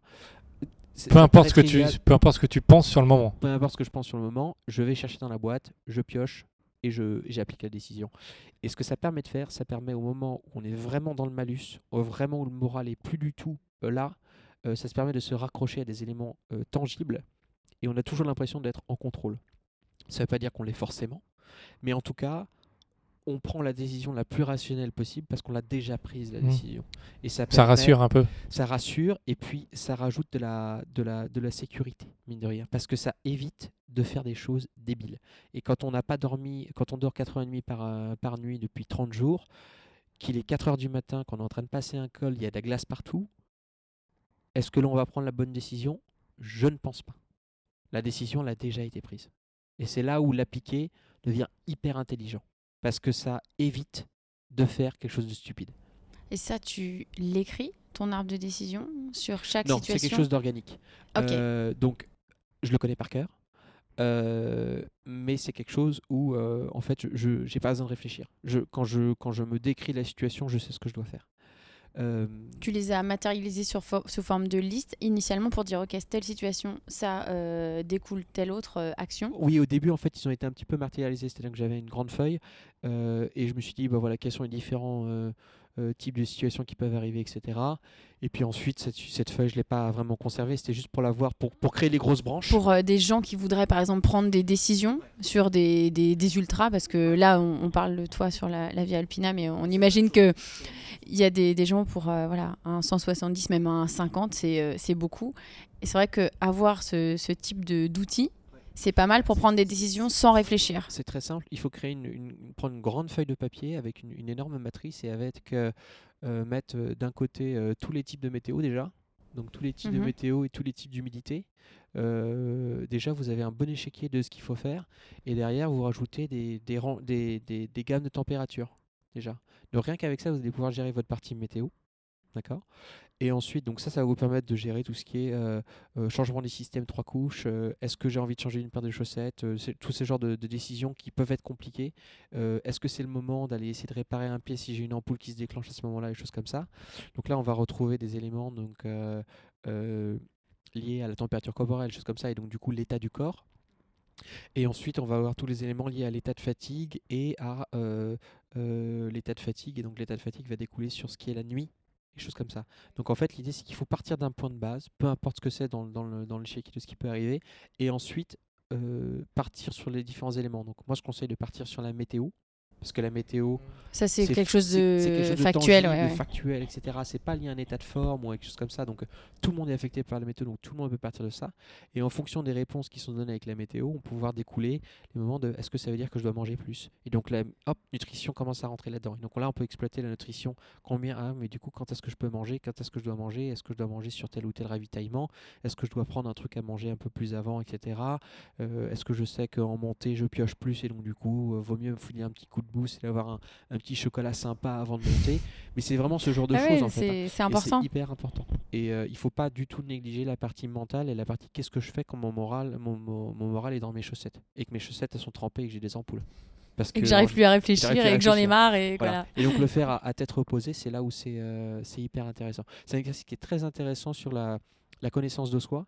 Et alors là, c'est fait pour l'ultra trail, mais euh, voilà, si vous avez On peut l'appliquer sur euh, d'autres. euh, sur d'autres trucs. Moi, c'est des choses que je, je fais au, au quotidien pour le, pour le travail, pour la vie perso. Mais c'est euh, un outil simplissime. Ça prend un peu de temps. il faut prendre du temps pour le nourrir, etc. Mais les résultats sont quand même assez impressionnants, je trouve. Et il faut, se- il faut se connaître aussi parce que tu parlais d'expérience. Oui. Euh, je pense que à force de, de faire de- des courses, on se connaît et donc Bien sûr. cet arbre de décision, il doit, il évolue avec le temps. Bien euh, sûr, voilà. parce et avec la météo qu'on a course, expérimenté. Quand on fait des, des erreurs en course, on s'aperçoit de ce qui marche et ce qui marche pas. Mm, mm. Donc ce qui est bon et pas bon sur le papier, ben, on s'aperçoit tout de suite de, de la réalité du terrain. Et de temps en temps, le terrain nous rappelle à l'ordre. Mais euh, fort heureusement, la plupart du temps, le, le- le rappel à l'ordre n'est pas très, pas très dramatique. Donc euh, ça va. Mais voilà, il faut pas. Voilà, faut- Quand on est dans une course voilà, organisée. Quand tu es dans une course organisée, voilà, on- ça, ça va en général. 44 jours Mhm. et quelques, en faisant une moyenne de 58 km et 3400 mètres de dénivelé positif. Est-ce que toi, donc, qui est chiffre, c'est bon, je me trompe pas? Non, ça va, bon. ça, ça paraît bon. Alors, ça, ça peut changer une personne. Ouais. Alors, si on prend une photo de. Ça peut, hein, je dis Ça bien ça peut. Si on prend une photo de Guillaume, là Ouais. maintenant, et euh, donc celui qui est en face de nous, Mhm. et qu'on le met à, à côté donc, du Guillaume d'il y a deux mois, Ouais. avant la traversée, et qu'on compare euh, bah, les deux avec le jeu des 7 erreurs, qu'est-ce qu'on pourrait trouver comme différence notable, selon toi? Euh, C'est une bonne question. hein C'est une très bonne question. Euh, je ne ferai pas le jeu des 7 erreurs, mais je crois que la différence notable, déjà, c'est. le Guillaume d'avant, déjà, il était dans l'expectative d'un projet depuis 5 ans, avec tout le doute que ça peut amener. Euh, et euh, voilà, même si on s'est préparé au mieux qu'on peut, on ne sait pas ce qui peut arriver. Et euh, dans les préparations, dans le rush de, tout préparer et dans le, rush complet de se dire bon, bah voilà, c'est maintenant, il faut, bosser ces derniers moments pour, pour aller faire du test du matériel, d'aller faire un week-end, aller faire Sunboard dans le week-end, euh, aller tester le matériel et vérifier que tout fonctionne. Qu'est-ce que j'ai oublié Est-ce que l'équipe du documentaire sera là Voilà, tout- toutes ces choses-là. Et là, le Guillaume d'après, il est en mode euh, bon bah, bon, bah c'est fait, maintenant j'ai plus de projet, donc qu'est-ce que je fais maintenant? Et, et donc du coup, euh, Un peu plus cool quand même qu'au départ. il est un peu non plus cool, mais il est beaucoup plus dans l'inconnu que le. Guillaume d'avant. Ce qui peut paraître Bizarre, Et- ouais. et complètement Bizarre. étonnant, oui, oui. oui. Voilà, mais en fait, le, le Guillaume d'avant était beaucoup moins, euh, beaucoup, beaucoup moins dans, l'inconnu que, que ce que je suis maintenant. Après, euh, qu'est-ce qui a changé? Bah, je crois que tous les petits problèmes de la vie quotidienne, déjà, ils n'étaient pas très très importants parce que j'avais vu des choses, euh, euh, j'avais un peu roulé ma bosse, mais je crois que maintenant c'est vraiment euh, devenu un peu trivial. Euh, surtout une semaine après, fais quoi? Il y a le métro, il passe pas, il passe dans 5 minutes. Pff, Oui, si tu veux. Il y a des grèves en 5 décembre. Oui, bon, bah, c'est pas très grave. Au pire, je prendrai un vélo, j'irai à tu t'adaptes, c'est ça. voilà. Et le- la notion de confort, on en parlait tout à l'heure, mais tout devient un petit peu trivial, quoi. Donc euh, Secondaire, euh, tout devient tout devient secondaire, tout devient euh, euh, peu important. Et vraiment, ce, qui est, ce que j'en retiens, c'est qu'au final, du coup, euh, je pense que j'ai apporté un peu plus de d'importance aux, aux relations que j'ai aux personnes. Et c'est vrai que c'est quelque chose qui, euh, pendant les cinq ans avant, où bon, voilà, il y a eu des moments de sacrifice, on va pas se mentir. hein. Euh, c'est pas parce qu'on a décidé un truc il y a 5 ans que ça va se faire tout seul. hein. Il y a eu des, il y a eu des soirées manquées, des anniversaires manqués, euh, que ce soit avec les amis, avec la famille. euh, voilà, il y a des moments, des rendez-vous qui ont Mhm. été manqués. Il y a des, il y a eu beaucoup de sacrifices euh, de, de pouvoir s'entraîner et d'aller sur ces choses-là. Donc, euh, c'est aussi euh, un accomplissement de pouvoir arriver non seulement au bout de la vie alpina, mais de ce cycle de 5 ans. Et de se dire, bah, c'était pas pour rien, quoi, ça les valait, quoi. Et les moments Ouais, où j'ai abandonné pas. des courses pour me dire, bah non, il y a des trop gros, gros trucs après, il faut soit raisonnable, alors que j'aurais pu pousser et finir. Et bien là, je me dis que bah, ça les valait tellement, tellement. Mais euh, voilà, hein, si je me pète un truc pendant la vie alpina, ben, c'est 5 ans foutus en l'air, quoi. Ouais, ouais. Et et il n'y avait pas de. C'est une hache à double tranchant. Là, il n'y a, y a- y a pas de y a pas de retour. C'est euh, dans l'échec comme dans la réussite, il n'y avait pas de retour euh, de la vie alpina euh, de moi avant. C'était forcément quelqu'un de différent après. Et fort heureusement, c'était Ouais, celui avec la, la réussite. et, euh, et de pas devoir expliquer que ce pourquoi j'ai bossé pendant 5 ans, bah, en fait, c'était un échec total. Et donc, ça, ça me. Ça, ça fait plaisir. Ça soulage. On te voit, euh, Ouais, te ça sens soulage. soulagé. Ouais. Non, non, ça soulage. Et puis, euh, bah voilà, quand on, quand on prépare quelque chose avec minutie euh, et euh, comme ça, de, de pouvoir réussir, forcément, c'est c'est hyper gratifiant. On peut comprendre. Je pense qu'on peut le comprendre. ouais. Oui. Sur les 43 nuits passées sur, les... sur la, la Via Alpina, comment ça a été réparti entre la tente, les refuges, les, les hôtels et Les abris, comment- les choses comme ça, ouais. euh, En fait, j'ai plutôt bien géré ma barque. Donc, euh, l'idée, c'était que euh, de pouvoir utiliser au maximum les ressources qui étaient disponibles sur le chemin. Et donc, un refuge, euh, ça reste quand même un endroit où on peut dormir au chaud avec un plat chaud. Donc, Mhm. ça, se, ça se prend tous les jours. Et donc, du coup, j'avais adapté mes étapes, etc., qu'elles soient modulables pour terminer au maximum sur ces refuges ou sur ces Ouais. fonds de vallée. Et je savais qu'en fin de parcours, plus j'allais avancer dans la saison, moins les refuges allaient être ouverts. Euh, donc au final, je fais euh, environ euh, un quart, un quart des, une deux. Je fais un quart des nuits donc en, en bivouac, euh, en bivouac. Donc j'ai pas une tente, enfin j'ai un truc qui s'appelle un bivy. Donc un bivy c'est euh, comme un sursac de couchage qui permet de d'envelopper le tout. D'accord. Voilà. Donc j'ai pas un système de tente, j'ai un bivy. Euh, donc euh, Même le sac, enfin, tu mets tout dedans. tu fait, mets tout c'est ça dedans, Ok. tu mets ton matelas, tu mets ton sac de couchage et tu mets, tu mets tout dedans. Et tu mets pas ton sac euh, de, de running euh, du jour, mais tu mets, tu mets tout le reste. Et donc ça te, ça te couvre comme ça.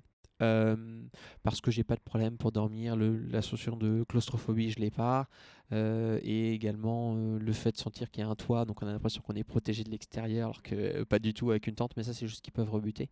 Moi c'était pas du tout mon cas, moi je savais que ça me, ça me dérangeait pas du tout. Donc 25% de bivy, ensuite 25% d'abri, donc euh, je mets le bivy aussi, mais là j'ai un toit au-dessus de ma tête. Alors un toit Oui. au-dessus de ma tête, euh, on qu'on s'entend, hein, c'est euh, Un truc, quoi. une- un truc. Hein c'est euh, une table. Euh, c'est euh, un, bord de, un bord de toit d'un refuge qui lui est fermé. Euh, c'est euh, une cabane. C'est euh, un refuge d'hiver. euh, C'est euh, euh, une grange. C'est une vacherie. euh, donc là, il y a les vaches. Donc tu pousses un peu la bouse avant de mettre, Ouais. ton, mettre ton truc. hein. Voilà, mais c'est mieux que quand il y a l'orage qui tape et que tu es à l'intérieur, je peux t'assurer que ça peut sentir la bouse, mais c'est le meilleur Ouais, hôtel ouais, de toute la C'est Terre. royal. C'est royal, c'est confort, c'est confort. Cinq étoiles, quoi, là. 5 étoiles, grand confort. Grand confort, sans une lumière Jean-Michel Jarre euh, à l'extérieur. et, là, euh, et là, tranquille, tranquille à l'intérieur. Et donc, euh, ensuite, 25%, euh, 25 à 30% euh, dans des refuges gardés et le reste euh, en fond de vallée. Donc, j'ai quand même bien géré ma barque. euh, mais voilà, c'est pas euh, un jour sur quatre en extérieur.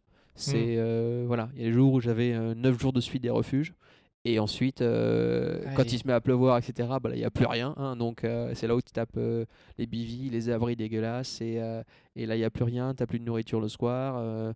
Tu consommes 7000 kcal par jour, mais tu peux plus en manger que 3000 parce que sinon, tu es à court. Ouais.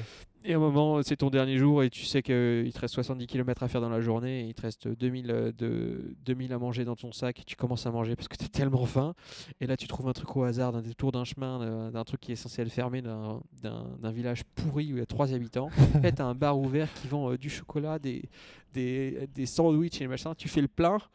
Oh là là, tu, tu dévalises le magasin. Mais c'est le bonheur absolu, absolu de, de trouver un boui-boui où tu tapes euh, ta tablette de chocolat à 3 euros, mais tu t'en fous. C'est le meilleur là, euh, resto de la hein, tu peux manger n'importe quoi. hein, Ah, j'ai mangé absolument n'importe quoi. Hein, euh, pour 7000 kilocalories, on, on rappelle, un apport journalier standard, c'est censé être 2000, donc on est sur du Oui. 3 fois et demi. Euh, et donc, euh, ah bah, j'attaquais systématiquement la journée par une tablette de chocolat, euh, les 250 grammes de M&M's, les 5 sneakers dans la journée, le saucisson, les 250 grammes de fromage, et ensuite derrière, tout ce que je pouvais trouver, du, du pain, du machin, etc. Je, tout, tout, tout y passait. Tout passait, y ouais. passait. Ouais. Voilà, l'objectif, de toute façon, je pouvais stocker jusqu'à deux jours et demi de nourriture, donc environ un peu moins de 30 000 kilocalories dans mon sac, en termes de volume et de poids que je pouvais Mhm. transporter. Et donc, du coup, je passais mon temps à m'alimenter et à essayer d'alimenter la machine. On, on revient sur ce, que je- ce dont je parlais tout à l'heure, finir la journée dans le même temps qu'on l'a commencé. Et ça veut également dire, en termes de calories qu'on a dans, le- dans le système, Ne pas en perdre, quoi. ne pas ne rien jamais jamais perdre et vraiment c'est c'est sur ces, euh, ces périodes de faim là les dix derniers jours qui étaient exécrables où justement bah, c'est le moment où la météo s'est détériorée où je pouvais plus manger à ma faim et mes pieds ont commencé à absolument être atomisés à cause bah, 10 jours de pluie je vous laisse imaginer ce que ça peut faire comme dégâts quand on peut pas reposer ses pieds c'est Ouais. absolument l'enfer. Donc j'essayais de maintenir, etc. Donc j'arrivais à récupérer un petit peu, mais je sentais que mon capital, lui, euh, tombait en termes de sommeil, en termes de, pression mentale, en termes de nourriture et en termes de, de- de conditions de mes pieds. Tout tombait en même temps et je savais que c'était en train de se dégrader. Et il fallait que ça se dégrade le moins possible, mais c'était une espèce de course euh, mentale euh, absolument incroyable pour, pour pousser cette partie française qui était vraiment, vraiment dégueulasse. Mais du coup, on va venir tout de suite sur cette période hein, de 9 jours euh, dont tu parles, tu as déjà parlé deux fois, qui avait l'air. euh, on ne sait pas comment la qualifier. Ah bah un petit bout d'enfer sur Terre, quoi, Voilà. on va pas se mentir. Mmh, Tout simplement. Comment tu as fait pour tenir? Parce que euh, pour toi, c'est peut-être une évidence, mais pour tous les gens qui nous écoutent, déjà, des, des fois, faire un trajet de 5 minutes sous la pluie, Ouais, c'est long. Courir 2 heures sous la pluie, on le fait pas. ouais. 9 jours Dans de une suite, machine à laver, ouais. dans, une, euh, dans une machine à laver en montagne. Mhm. Comment t'as fait pour tenir? Bah, c'est là où avoir une motivation intrinsèque et, euh, et de ne pas avoir de motivation extérieure a été, a été essentiel.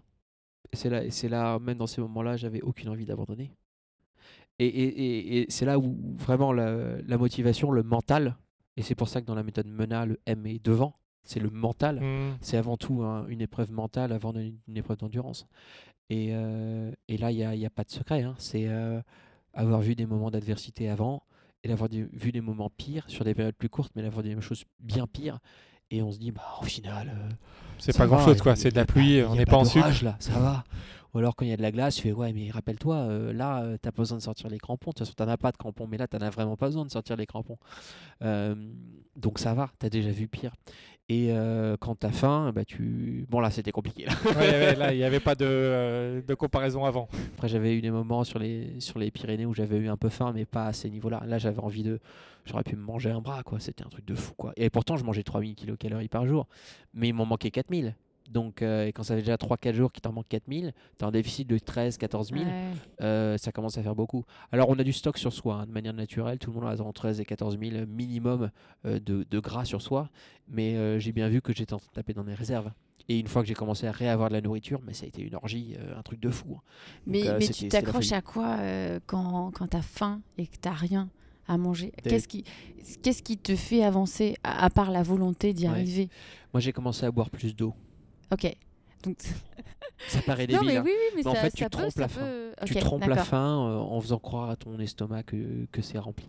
Alors tu passes, tes- tu passes ta journée à, à pisser, hein, mais, Ouais, euh, forcément. forcément, mais euh, voilà, tromper la faim. tromper la fin et penser à autre chose. Euh, le problème, c'est qu'on a quasiment plus que ça à penser. Et la seule chose qu'on pense, c'est à savoir quand est-ce qu'on pourra avoir un ravito.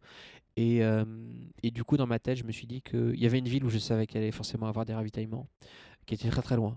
Et je me suis dit, bah voilà, euh, de toute façon, tu sais que tu as un ravitaillement à cet endroit-là et tu n'auras rien, rien, rien avant. Même si je savais que potentiellement il y avait des choses. Mais je voulais pas avoir l'espoir de me dire, il y a un truc dans 10 km, alors que dans la réalité, dans 250. Parce que. Si on s'aurait fait comme euh, l'UTMB euh, avec tes jambes. Exactement. La cruauté du, du message euh, à, à, à, mon estomac et à mon corps était telle que je pouvais pas m'infliger ça. Donc je préférais me, me, donner un message intellectuel qui était. on dit va vraiment en chier là. ça va vraiment être horrible et au final avoir la possibilité d'avoir cette, ces moments de bonheur, de trouver un endroit à manger alors alors qu'il était censé avoir rien. Et tu as eu euh, cette récompense au moment où tu, eu, t'es dit c'est plus loin et en fait au final c'était plus près? Je l'ai eu deux ah, fois. c'est génial ça. Euh, deux fois avec un endroit où euh, où il y avait j'ai récupéré, je sais pas, un kilo de pain, 500 grammes de fromage, 5 grammes de trucs. Je lui ai dévalisé, je crois que je lui ai pris 9 tablettes de chocolat. Enfin, je lui ai dévalisé sa, sa boutique. Je lui ai tout pris. J'ai tout pris. Tout ce qu'il y avait, j'ai pris. C'était incroyable. Et pareil, j'ai fait pareil à un autre endroit où il avait moins de choses, la, la personne avait moins de choses. Mais, euh, mais pareil, j'ai tout dévalisé, quoi. J'ai acheté la boutique, quoi. Donc c'était normalement, tu sais, c'était les. Donc d'ailleurs, ils, ferment d'ailleurs dans bah, ils ont dû fermer après. Ils ont dû fermer après moi. Fermer la boutique. D'ailleurs, blague à part, mais je pense qu'il y a beaucoup de passages où lorsque je suis passé, je vais être le dernier de la saison à pied et les prochains seront, seront, seront à ski, ouais parce qu'il commençait à avoir un peu de neige et de glace et, et déjà que j'étais les, les, les, seules empreintes, mais euh, je pense que c'est les dernières empreintes qu'on verra avant, avant la saison prochaine. Alors oui, Guillaume, est-ce que tu peux essayer de nous faire vivre du mieux possible euh, ce que ça fait quand tu termines une journée de 16 heures de marche sous la pluie Parce qu'on en a parlé, je pense qu'on va encore en reparler. Quand tu déplies ta tente et ton sac de couchage encore mouillé et que tu rentres complètement trempé dans ta tente et que tu dois encore te faire à manger. Nous, on peut pas imaginer ça. Moi, je me dis, euh, j'ai déjà fait euh, deux, jours sous euh, une tente qui était complètement trouée. J'étais énervée, je sentais l'énervement en moi, des gouttes oh, je sentais bien l'énervement aussi sur le front. J'imagine même pas comment toi tu, tu peux te motiver à dire ok alors là je, vais me coucher je vais m'endormir et je vais me faire à manger. Enfin je vais me faire à manger puis je vais m'endormir. Ouais. En fait la dynamique elle est complètement différente. Et c'est là où sinon elle est impossible à gérer. Et la manière dont tu le décris euh, même moi je peux pas le faire. Enfin c'est l'enfer. J'avais la chance de, euh, de bien gérer tout ce qui est bivy et étanche, tout ce qui est étanche etc donc euh, mon sac de couchage lui était toujours toujours sec ah, ça, ça c'est un, ça se gère, un grand point. Ouais. Voilà, hein, ça se gère, ça s'apprend, mais il était toujours sec. Mon matelas était toujours sec, mon oreiller était toujours sec. Parce que mon sac euh, que j'ai fait moi-même était étanche et que derrière il y avait un poncho dessus, et ce qui fait que rien ne pouvait passer et c'était toujours, toujours sec. Et ensuite, avant de me mettre dans mon sac de couchage, je me séchais. Donc j'avais littéralement une serviette qui avait la seule fonction de me sécher. Donc c'était pas pour me laver et autres, c'était pour me sécher de la pluie. Et donc l'idée c'était de rentrer sec, même si c'était froid, dans, euh, dans ça. Et ensuite, le, le, le pire, c'est pas qu'il ait plu toute la journée, c'est le pire, c'est qu'il pleuve dans les deux heures juste avant de s'arrêter. Parce que du coup, tout est trempé. Alors que s'il pleut pas dans les deux dernières heures, ça reste humide, mais ça a le temps de sécher. Donc euh, ton pantalon de pluie, il a le temps de sécher, ta veste, elle a le temps de sécher. Donc du coup, tu as le temps d'être un peu prêt au sec ah tu te mets dedans. Et puis ensuite, euh, tu as un abri et donc tu arrives à, gérer à peu près ça. Et ensuite, la routine est, est totalement différente également. Puisqu'en fait, quand je sais que je vais bivouaquer, au moment où je m'arrête, j'ai déjà mangé. Donc je mange en train d'arriver au bivouac. Ce qui fait qu'au moment où j'arrive, je n'ai qu'une seule chose à faire, c'est tout enlever, me sécher, me mettre dedans, dormir. Et donc ce cycle-là est hyper court. Ce qu'on appelle une rotation, donc on a deux rotations par jour, hein. il y a la rotation du matin et la rotation du soir. Les, temps de rotation, c'est euh, le nerf de la guerre. C'est le temps que tu passes ni à dormir, ni à euh, avancer. Et donc ce temps doit être le plus rapide possible. Et moi j'étais à moins de deux heures par jour. Et euh, les personnes qui ont fait du multijour, etc., apprécieront. Euh, c'est très, très, très court. Et euh, quand je dis moins de 2 heures, j'étais plus proche du 1h15, 1h20 mhm. que du 2 heures. Et c'est seulement plus proche de l'heure et demie pendant cette période de pluie, puisque je devais réparer mes pieds. Une fois qu'ils sont séchés, qu'ils sont bien séchés toute la nuit, les réparer le lendemain, mettre des straps et repartir. Remettre les chaussures euh, mouillées directement. quoi. Mm, Donc ça, une heure et demie, c'est le matin et le soir. hein. C'est les Combiné, deux compris. hein, combiné. exactement. Donc euh, le soir, en gros, euh, 40 minutes et 50 minutes euh, le matin parce qu'il fallait restrapper les pieds, ça prenait bien un quart d'heure, 20 minutes. Mais sinon, j'étais à une heure et quart et choses comme ça. Et c'est beaucoup plus rapide d'être en bivouac ou d'être en refuge ou refuge non gardé que d'être en hôtel à ce niveau-là. C'est beaucoup plus rapide. Parce qu'en fait, tu es déjà, en, es déjà dans ton jus et tu es déjà en train de dormir avec tes fringues, etc. Donc c'est plus rapide. C'est plus rapide. Et puis les temps de rotation, on imagine que c'est des temps où tu réfléchis beaucoup. Non. Non? Tu Non, réfléchis pas, c'est hyper mécanique. Et c'est là où l'arbre de décision rentre en, rentre en compte. Et c'est justement euh, euh, où est-ce que je suis, est-ce que j'ai un toit dessus de moi, quelle est l'orientation du truc que je dois mettre, qu'est-ce que je fais, etc. Réorganiser mon sac pour le lendemain matin pour être sûr qu'il soit repackable euh, rapidement.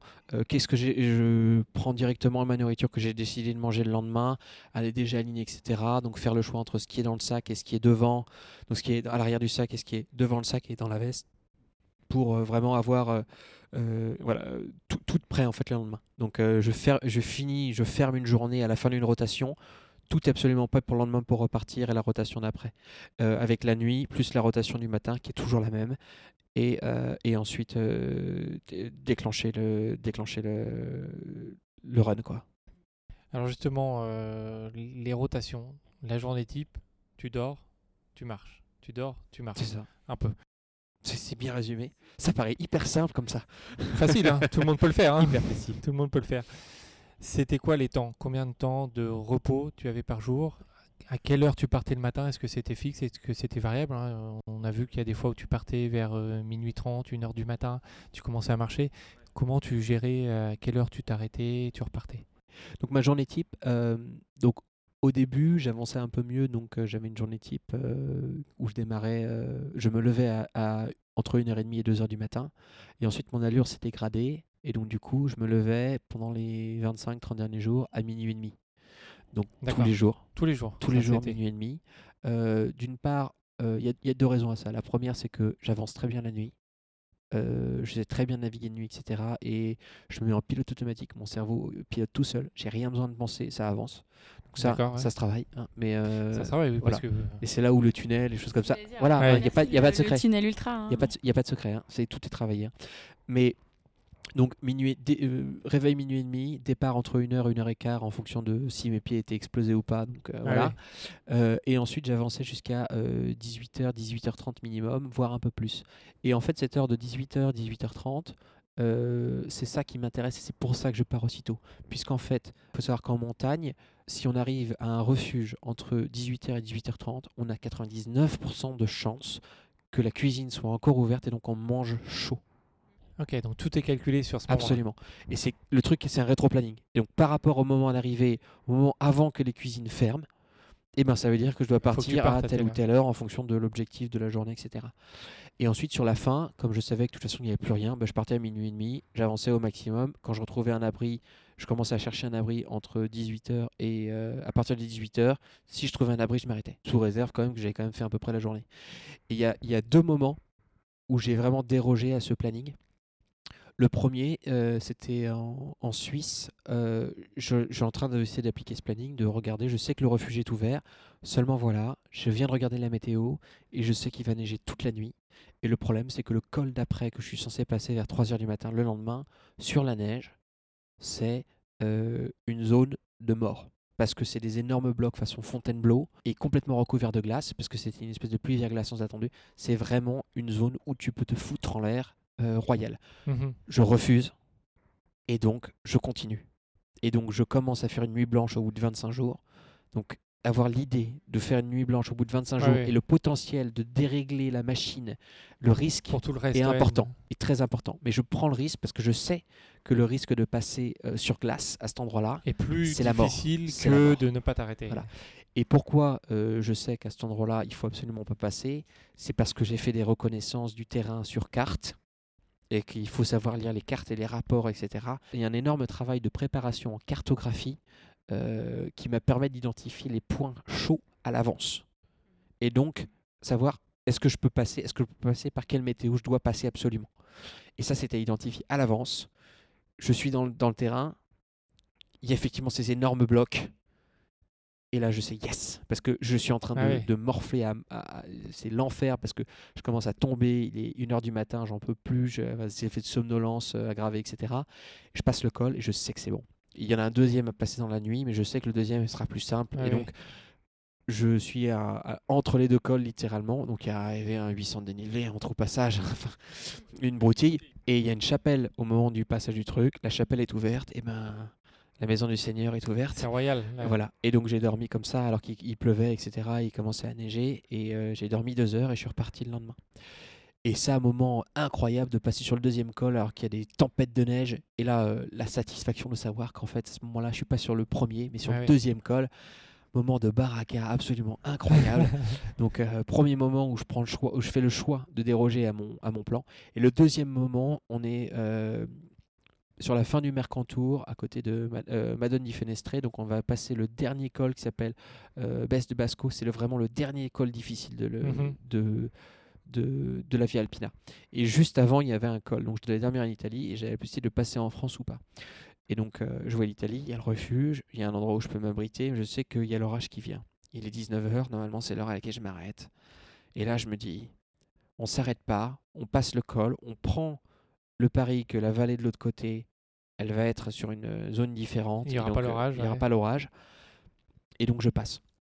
Je passe, il est 19h, j'en ai marre. euh, j'ai une journée d'enfer avec de la caillasse partout et des moraines de, dans tous les sens. J'en peux plus. J'ai pas avancé de la journée, mais bon, voilà, je continue à avancer. J'arrive à Madone di Fenestre qui est de l'autre côté du col. Le ciel est clair, 140 km devant. Je- J'étais littéralement bougé par le vent. Je ne pourrais pas marcher Ouais. droit. Il y avait plus de- il y avait des rafales, il y avait des rafales à plus de 100 km/h. C'est sûr. Il y avait des trucs qui volaient quoi. Euh, et là, non seulement tout est fermé, il n'y a pas un abri, il n'y a rien, rien, rien. Et donc à ce moment-là, je me dis bon bah tu t'as quand même bien fait parce que tu as passé le col et Ouais. t'as pas l'orage de l'autre côté, il faisait beau à ce moment-là. Et là, il commence à pleuvoir un peu. Je fais, oh purée, ça y est, Mais tu peux pas t'arrêter. Et là, je peux m'arrêter parce qu'il n'y a vraiment rien Ouais. et, et c'est c'est le bordel. Donc je prends la décision de continuer. Et là, je fais 2 km et il y a une vacherie qui est ouverte. Et donc, je, je- c'est un hôtel 5 étoiles. Et, et là, je, donc justement, je- Celui dont tu parlais la tout à l'heure. la fameuse, euh, le fameux hôtel 5 étoiles où il faut euh, pousser la housse pour, euh, pour poser son lit. Et je, pose la, je pousse tout, je m'installe, et là, blam, des énormes orages qui éclatent, c'est éclairé absolument tout, et, et la satisfaction absolue d'avoir pris la bonne décision. Et donc là, je m'endors, il est 22h, je me lève à 3h du matin le lendemain matin, et je passe euh, Besse di Basco dans des conditions exécrables euh, sous le pied. Donc avec de la glace euh, sur des, sur des cairns, etc. Mais là, il faut passer. hein. Il y a un moment, il faut, y aller. Euh, fort heureusement, c'était pas verglacé, c'était euh, de la glace, mais qui était avec une légère couche euh, craquante sur le dessus, donc on pouvait enfoncer le pied et donc, euh, avancer. Fort heureusement. Et puis ensuite, euh, baisse du Basco, en fait, c'est très difficile à la montée et la descente est beaucoup plus souple. Et fort heureusement que la descente est plus souple, parce que monter sur glace, ça va, descendre sur glace, très compliqué. Parce que la gravité joue contre, complètement contre nous, donc on- j'ai pu passer comme ça. Et là, à ce moment-là, je savais que non seulement c'était la dernière fois que je voyais de la neige, donc j'étais hyper content. Euh, et ensuite, je savais que le, le reste de la vie Alpina, ça allait être une, euh, Une une petite formalité. partie de plaisir, même si à ce moment-là, il restait bon 80 km avant d'atteindre le prochain point de nourriture que je connaissais. Et que j'avais plus beaucoup à manger. Donc, euh, partie de plaisir, mais en tout cas, la partie technique euh, était terminée. Ça, c'était c'était incroyable. Donc, j'ai vraiment respecté mon plan de bataille euh, à la lettre. Et les deux moments où j'ai eu déroge, euh, c'est volontairement.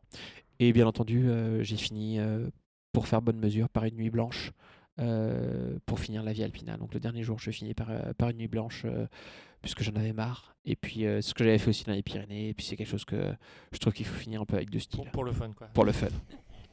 Voilà, tu nous as raconté euh, pas mal de, de péripéties, euh, de choses voilà, qui te sont arrivées, euh, on va dire dures. Oui. Mais pour contrebalancer, si on te parle de meilleurs moments, à quoi tu repenses in- instantanément? Tous ces paysages absolument incroyables, des, des levées de soleil à, à n'en plus finir sur des hauteurs, des, des couleurs, des, des- j'ai vu plus de chamois que d'hommes. C'est les chamois qui t'ont plus marqué. J'ai vu plus de euh, chamois. ouais. Le, le ratio n'est même pas comparable. On est un ratio euh, 10 pour 1. Mhm. C'est voilà, en dehors de la ville de Monaco en elle-même, Oui, bon. euh, voilà, ça compte pas vraiment, hein, voilà. Mais sinon, euh, j'ai vu, je sais même pas combien j'en ai vu. Il y, a- y a- y a un moment, je me suis surpris à, à me dire, oh, de toute façon, si le chamois est à moins de 15 mètres, je sors pas l'appareil photo. Parce que tu avais un appareil Bla- photo. bla- Blasé, blasé des Blasé. animaux.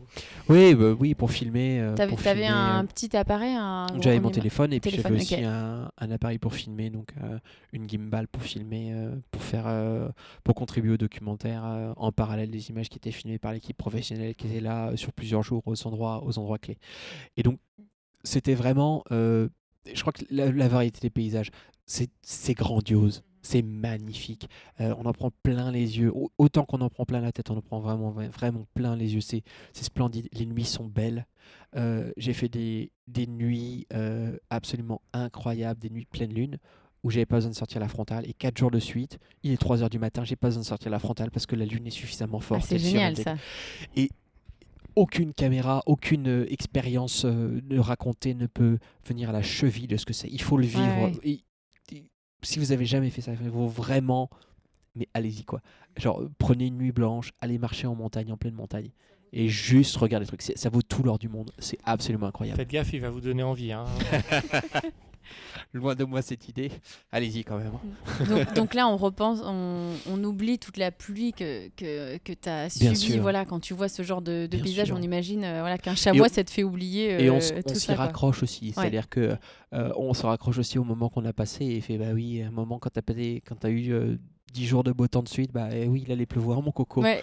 Hein, et il fallait il fallait en profiter, il fallait bien bien tanker le truc et puis euh, au moment où je commence vraiment un peu à craquer, vraiment à rouspéter sur le sur le chemin, euh, la vie alpine a décidé OK, allez. On te laisse tranquille. Et euh, 10 km après, il y avait la nourriture, euh, le soleil s'est levé et il a fait beau jusqu'à la fin. Ouais, Sur les trois derniers jours. C'est un cycle en fait. Ah ouais, voilà, t'as le as cycle. des, des bons moments comme des mauvais moments, mais les bons moments te font oublier tout ce que tu as, on va dire, euh, subi. Je crois que le, le- le- les bons et les mauvais moments, les, les coups de blues et les coups de, les coups de grandiose, euh, c'est vraiment comme le profil de la vie alpina. C'est les dents de scie et euh, c'est haut, bas, haut, bas tout le temps. Il n'y a pas intermédiaire, c'est jamais plat. quoi. Mais tu t'ennuies pas en fait, c'est ça qui est bien. Ah, tu t'ennuies Voilà. jamais. hein. ah, tu t'as pas le temps de t'ennuyer. hein. De toute façon, entre deux décisions à prendre et, euh, et du paysage à regarder, vraiment, il n'y a pas le temps de s'ennuyer. Mais c'est vrai que de temps en temps, euh, quand ça fait 5 heures que tu as des rafales à 80 km/h, t'aimerais bien que ça s'arrête. Ah bah oui, hein. on, on imagine. Guillaume, depuis que tu as eu l'idée en tête il y a 5 ans, euh, jusqu'à maintenant, quelle est la chose la plus difficile dans ce projet?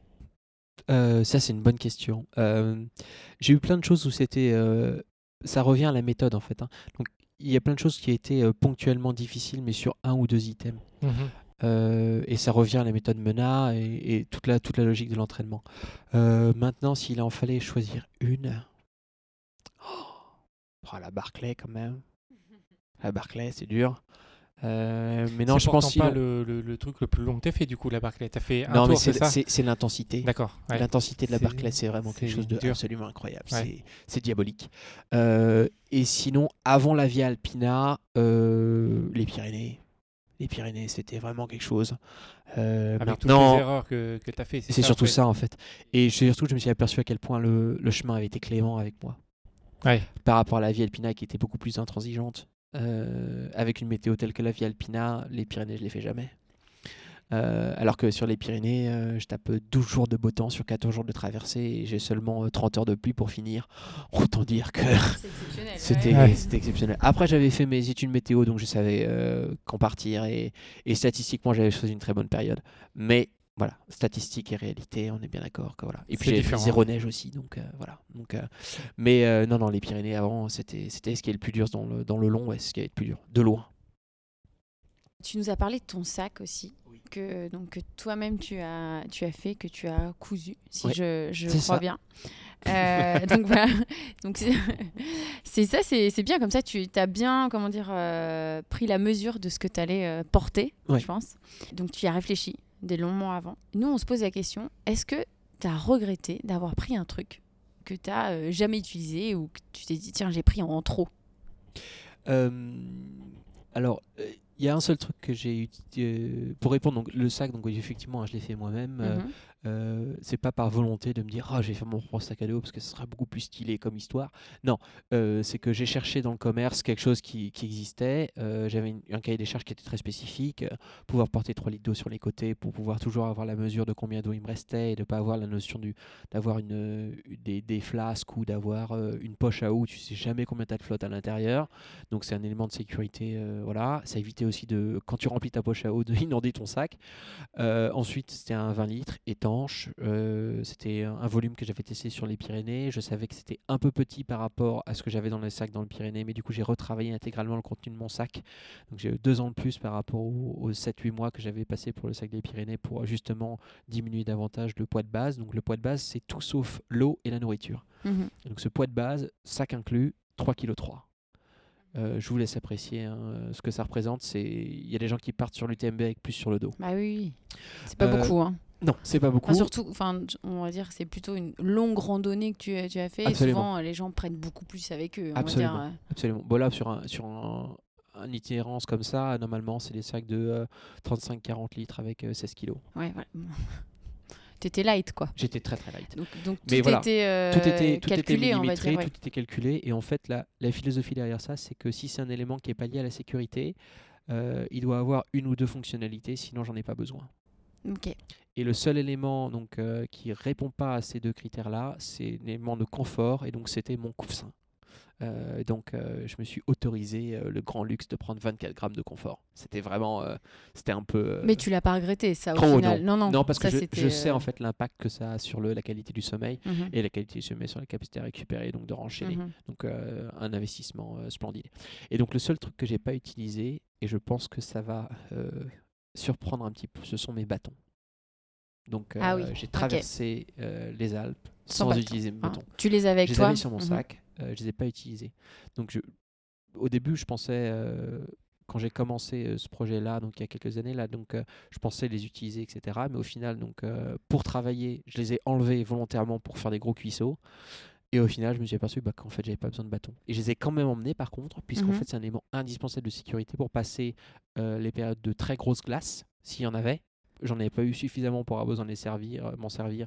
Et comme j'étais les zones de cairn, je pouvais utiliser les mains pour, euh, pour, pour m'équilibrer. Et également en cas de blessure. Donc s'il y a euh, quelque chose qui est cassé au niveau des jambes ou quoi que ce soit, donc ça permet de descendre de la montagne. Euh, en plus de pouvoir appeler avec les balaises de sécurité que j'avais, etc. Donc euh, j'étais pas non plus un tout nu là-haut. hein. J'avais une équipe de sécurité, euh, des balises GPS qui marchaient en permanence. Enfin, quand elles marchaient, quand elles ont décidé de pas s'arrêter cinq jours avant la fin. Et euh, les bâtons, donc euh, vraiment, ça servait comme élément de sécurité. Et si je me cassais quelque chose en haut, euh, j'avais la possibilité également avec mon couteau de démonter donc un des deux bâtons et de savoir utiliser ça comme du matériel pour faire euh, Une attelle, ouais. Exactement. Donc en fonction de ça, je savais réparer à peu près quoi que ce soit sur mon corps avec comme matière ce que j'avais dans le sac et ou le sac en lui-même. Euh, parce que j'avais des éléments sur le sac que je pouvais aller couper justement pour faire des straps et des choses comme ça, des straps euh, euh, définitifs. On est sur des, des éléments, hein, euh, hein, euh, voilà, hein, garder ses doigts ou enfin je sais pas, Oui, mais oui, enfin ce genre de choses. hein. Voilà, on n'est pas sur des éléments de, c'était pas pour rire à ce moment-là. hein, donc euh, donc voilà, c'était euh, c'était c'était pour ça que j'avais des bâtons que je m'en suis pas servi et c'est la seule chose dont je me suis pas servi euh, en dehors de ma trousse à pharmacie parce que j'avais des doliprane des choses comme ça, je ne suis pas du tout servi non plus. C'était vraiment en cas de voilà en cas de vraiment grosse douleur, des choses comme ça, mais vraiment.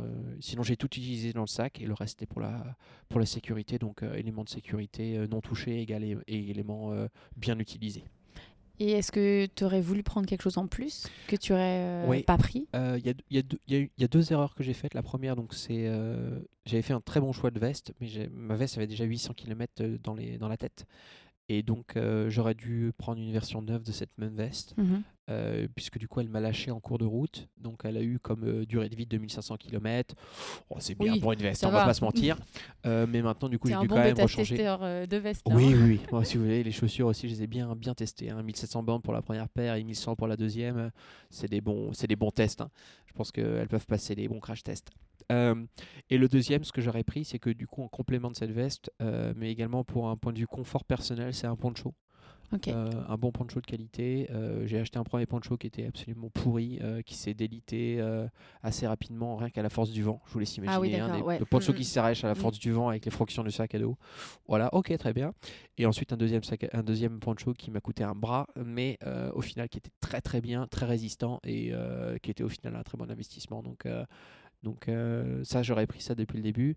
Et je pense que si j'ai une autre aventure dans le genre, je, j'aurais un, un poncho euh, qui me permet également d'être une tente et donc d'avoir euh, un système complet en cas de... Voilà, pour être encore plus autonome et de Ah pouvoir euh, ne pas avoir la, d'avoir possibilité de vraiment planter n'importe où, euh, quelle que soit la météo, ce qui n'était pas mon cas pendant la vie Alpina. Mais c'était délibéré. Voilà, c'est un choix délibéré de ne pas devoir planter le bivy s'il pleut. Parce que je sais que sous la pluie, je dors mal. Et donc, quitte à ne mal dormir, autant continuer à avancer. D'accord. C'est Ok. c'est- c'est une, Non, mais mais, mais voilà, c'était- en tout cas, c'était ça la logique derrière. Ça te donne des choses euh, à améliorer pour. euh, Oh, j'ai encore d'autres idées, tes- J'ai encore d'autres les idées. prochains périples. Mais là, on est déjà bien optimisé quand même. On est Ouais. sur. euh, voilà. Après, c'est surtout sur les choix des différents matériaux et, euh, et autres. Déjà, j'ai fait un des gros travail avec le sac à dos et le choix des, le choix des différents modèles. euh, de, de tout, de gants, de, de buff. De, enfin, vraiment, il y a un travail de, de fourmi. Et ensuite, j'ai fait pas mal aussi de customisation, donc euh, euh, sur des éléments existants qui étaient dans le, qui existaient sur le marché. Euh, voilà, aller enlever des éléments, aller en rajouter d'autres pour pouvoir justement arriver à Hmm. ce qui m'intéressait particulièrement. Alors, on a, on a aussi posé la question sur, les, sur nos réseaux sociaux. hein, euh, Ouais. Les gens avaient des, des petites questions. Qui... on en a retenu trois. Tu as plus ou Ouais. moins répondu déjà à deux. C'était Ouais. la première question qui revenait souvent, c'était la nourriture. Donc, tu as, un peu exposé C'est la galère. euh, la galère, voilà. C'est la galère et manger absolument tout. ouais, voilà. Mais par contre, euh, ce qui est bien, c'est qu'avec ces régimes alimentaires-là, je pouvais littéralement manger un pot de crème fraîche à la petite cuillère, ça pose aucun problème. hein. Ouais, tout passé. Ah, tout passe. hein. Tout passe. Mais ça, c'est parce que aussi, t'as- j'imagine, tu as testé tout, tout ce qui se faisait dans les 5 ans, Oui, je pense. Et en gros, euh, pendant les 5 ans, euh, bah, je prenais pas de la nourriture spécifique, euh, des gels ou des machins, etc. Parce que de toute façon, je n'allais pas en avoir le jour J. Et donc, ça veut dire que sur une course, bah, je prenais uniquement ce qu'il y avait disponible sur un, un ravitaillement, par exemple. Mhm. Ça voulait dire euh, aller m'entraîner après avoir mangé une tartiflette. Ouais. Oui, oui, il faut tout tester. Oui. Mm. Ah bah, je peux dire, la première, elle passe mal. hein. Mais voilà, au bout d'un moment, le, le corps sait tout faire et puis il sait aussi absorber en mangeant et, et euh, je pouvais euh, avancer tout en mangeant un saucisson, ça pose pas de problème. quoi. Mm, ouais. Donc Pas indispensable. besoin de euh, m'arrêter, etc. ouais. Indispensable. Ça fait Ouais. partie de l'entraînement, hein, entraîner son corps Ouais.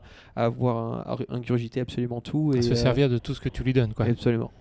Puis après, j'im- on imagine que tu es en mode survie, c'est-à-dire que tu vois quelque chose, là tu parlais de la tablette de chocolat, Oui. tu manges ça, tu sais que ton corps il va le prendre, tout ce qu'il y a à prendre, Oui, et puis voilà, tout. il continue. Le, le code est en- le, le- le- mon, corps était en mode absorption permanente. Donc euh, il y a un moment où euh, on n'est plus sur de l'optimisation de euh, est-ce qu'on pense que la barre elle est bio euh, ou est-ce qu'elle est en grain grès complet. Fait, euh, Est-ce que ça nourrit Est-ce que ça nourrit ou pas on, on parle de combien de kilocalories pour 100 grammes là euh, Parlons peu, parlons bien là. C'est euh, voilà. Tu aimes pas la couleur de la, la couleur de ton bonbon parce que c'est goût ananas alors que tu pensais que c'était citron. Ouais, mais tu vas quand même le manger parce que tu as vu le Ouais. nombre de sucre qu'il y a dedans. Voilà. Enfin, c'est que des trucs comme ça quoi. Donc euh, c'est euh, oui oui le, le goût et puis mon goût était absolument détruit et je pense. euh, Enfin j'ai plus de plus, plus du tout de palais de toute façon. Donc euh, je pense que le corps au bout d'un moment en fait il la finesse du palais, euh, pouf, Ouais, c'est juste un truc à manger, euh, Ouais. point barre. Ouais, ouais, ouais, ouais. Et j'ai, je me suis vu engloutir des, des pizzas pour 4 personnes en moins de 3 minutes. hein, donc voilà, je vous laisse. sur le dernier soir, justement, je trouve une pizzeria. Je commence une- ils me l'ont servi en, 3, en 5 minutes et 3 minutes plus tard, la pizzeria a été dégommée. Mais j'ai jamais vu ça. quoi. C'était, même, moi, même moi qui mange d'habitude plutôt rapidement, là c'était de la folie. quoi. Mais faut, pour les auditeurs, ceux qui l'ont pas vu en, en photo ni en vidéo, euh, Guillaume, c'est c'est pas un très gros gabarit, donc on imagine euh, une pizza Ah oui, non, non, voilà, fais. euh, pour, euh, pour 4 personnes, c'est beaucoup. Alors, vaut mieux m'avoir en photo qu'à Voilà, table, ça c'est clair. Mais, mais oui, pour le coup, je suis pas un gros gabarit. hein. Je dois faire euh, 1m75 à tout casser. Euh, là, aujourd'hui, je dois faire un peu moins de 70 kg. euh, mais par contre, euh, voilà, c'est. Le, le- le gras a disparu, quoi. Donc, Oui, oui, euh, il n'y en bah, avait pas des masses avant bien, non plus, ouais. mais. Mais c'est vrai que bon là il y en a carré- carrément plus quoi. J'essaye de refaire. hein. Là je, je passe Oui, mes, journées à manger en ce moment. C'est c'est hyper bien. Manger et rien faire, c'est trop bien.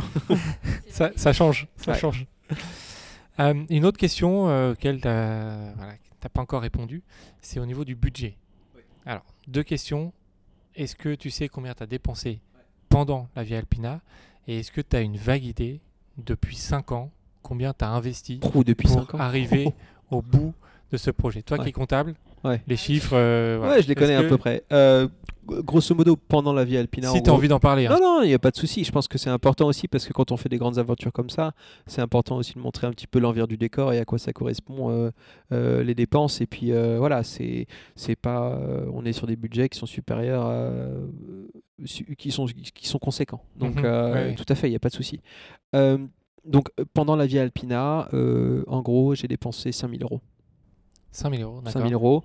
Euh, dans les 5 000 euros, ça compte euh, le, renouvellement, le renouvellement de la veste, ça compte le, le, le payer le, forfait de téléphone pour les multi-pays et les éventuels frais supplémentaires qu'il y a eu. Euh, ça compte euh, euh, tous les refuges, les hôtels, ça compte l'achat de nouvelles paires de chaussures, toutes ces choses-là. Et ça compte le voyage avant et pour aller en Italie et pour revenir de Monaco. Donc Ok. 5 000 euros, tout, tout, tout frais compris au- au départ de Paris. Ensuite, il y a 5000 euros sur le sac à dos en lui-même. Donc euh, sur le design du sac à dos et également sur tout le matériel qui va dans le sac à dos. Donc il y a 5000 euros de matériel. 5000 Euh, euros les 3 kilos euh, et pour les 3 kg 3. voilà. Oui. Alors il y en a, il n'y a pas que, que ça dedans, parce qu'il y a une partie aussi, par exemple, quand j'ai commencé à concevoir mon propre sac à dos, j'ai acheté d'autres sacs à dos, j'ai acheté des matériaux test, j'ai fait des prototypes, etc. Donc euh, il y a une grande partie, il y a quasiment 2000 euros qui va dans la conception de ce sac à dos en soi. Ouais. Et ensuite, les 3000 euros euh, restants, c'est euh, acheter différentes options pour le matériel qui m'intéressait et en fonction de ce que j'ai choisi, ce que j'ai ramené, quoi. D'accord, ouais. Grosso modo. Ok. Donc, on est sur un budget quand même de, euh, de, de 10 000 sur le, le sac à dos et, euh, et, le, Ouais, et la traversée en Sur la Via. Alpina pure. Voilà. Et en- sur la Via Alpina, donc pure. Et ensuite, sur les cinq précédentes années, euh, c'est vrai que j'ai un budget course à pied qui est, qui est conséquent par an. Donc, euh, moi, c'est, je, je- Attendez, je fais le calcul vite fait dans la tête. Très très vite là. hein. Ah, il a repris le boulot, donc il est, il est, il est de nouveau je dans suis taquet là. Euh, ouais, je note en- entre 5 et 6 000 par an hors Via Alpina. Donc, euh, donc en gros, euh, grosso modo, depuis 5 ans, c'est un, budget de 30 000 euros. Voilà. Mais ça veut pas dire que c'est seulement pour la Via Alpina. Entre temps, Oui, oui, oui, tout et, à fait. et ce qu'il faut voir, il faut le voir également comme ça, c'est-à-dire que toutes mes courses et mes projets depuis 5 ans, euh, donc les gens, moi c'est des projets, des courses, etc. Les gens en temps normal, ils appellent ça des vacances. Mhm. Moi, j'appelle ça aller courir. Oui, oui. Oui, Voilà. c'était vacances à toi. oui. C'est mes vacances à moi. Donc on euh, c'est pas un budget on top de vacances ou comme ça. C'est mon budget vacances. Ouais. Maintenant, je comprends que 5000 euros par an euh, pour euh, des vacances pour une seule personne, ça peut, ça peut paraître beaucoup. Je le conçois. Ou pas. Après, Ouais, c'est voilà, chaque- chacun met son curseur là où il veut Absolument. sur, euh, sur Absolument. voilà, ses envies. Mais voilà, c'est un, budget conséquent. Il n'y a pas de, il y a pas de, il y a pas de secret. Euh, alors, euh, on, est, euh, on va revenir à, à cette arrivée de la Via Alpina. On est lundi 28 octobre. C'était il n'y a pas si longtemps que ça, en fait. hein. Euh, un peu moins de 15 heures à Monaco. Tu arrives au panneau fin de la Via Alpina. Tu lis, tu retires et tu poses ton sac. Tu t'assois par terre. Tu n'as plus à avancer, à marcher. C'est fini. C'est fini. Euh, je pense qu'on ne peut pas imaginer un centième, un millième de ce que tu as vécu et, euh, et que c'est difficile de transmettre ce que tu as vécu d'ailleurs. Euh, mais qu'est-ce qui se passe dans, cette, dans ta tête à ce moment-là? Qu'est-ce qui se passe? Mes émotions étaient complètement bloquées. J'étais complètement, euh, j'arrivais plus à penser. J'arrivais plus Mm. à, à- de voir cette place arriver et, et de monter. Et je, je vois même pas le panneau en le passant. Et il y a quelqu'un de qui me le montre, euh, quelqu'un du documentaire euh, qui me le montre et euh, et je le vois et et instantanément bon bah bon bah c'est là tu vois je pose mon sac. Je, peux- je, je lis le panneau pour être bien sûr que c'est bien ça et puis il y a marqué euh, oui là, le chemin a été inauguré. Ok c'est bien ça ok. Je pose mon truc je m'assois par terre et j'ai pas de mots il y a rien qui sort. C'était la récompense de 5 ans de travail de tant de travail tant de sacrifices et le fait d'être là et que ce soit fini c'était tellement beau que les, les mots m'ont complètement manqué et j'étais complètement euh, je, je voyais plus rien quoi. Il y avait il y a- j'étais complètement euh, perdu dans mes dans mes pensées et, euh, et incapable juste en train de réaliser que ça y est là c'est les 5 ans c'est fait quoi et euh, et c'était absolument absolument fabuleux ah ben, on, on le, on le voit là dans tes Ouais, yeux ouais, et puis dans les- ton yeux sourire. c'est beaucoup plus que ouais, que la voix euh, à ce moment-là, mais j'en ai, ai limite des frissons. C'est, euh, C'était un truc de fou, quoi. Un truc de fou. de ouf. un truc de ouf. C'était euh, c'était tes parents qui étaient derrière, qui t'ont accueilli ou... Et, euh, et euh, donc mes parents m'ont fait la surprise de venir. Et donc, Tu euh, n'avais pas dit? Non. Et, euh, et je pense que sur la vidéo du live, ça se voit très très bien qu'il y a ce moment de quoi quoi? Euh, Et donc ils m'ont- pas dit, ils sont venus et euh, et donc ça m'a fait extrêmement plaisir euh, puisque euh, ils sont venus qu'une seule fois euh, sur une autre course. Et c'était pour l'UTMB qui était censé être l'un des gros projets. et Ah ils oui. étaient là pour celle-là. Et la symbolique qu'ils soient là pour que ces deux projets-là, c'est c'est hyper fort. Et ils s'en ont pas rendu compte forcément à ce moment-là, je leur ai dit après, Mm, mais. Oui, ça veut Mais dire la- beaucoup, ouais. ça veut dire énormément de choses. C'est la validation. Déjà, le- le fait qu'ils. Lorsqu'ils étaient là en 2014, où ils faisaient mon assistance pour l'UTMB, c'était la validation que ma mère avait accepté que son fils était un peu fou.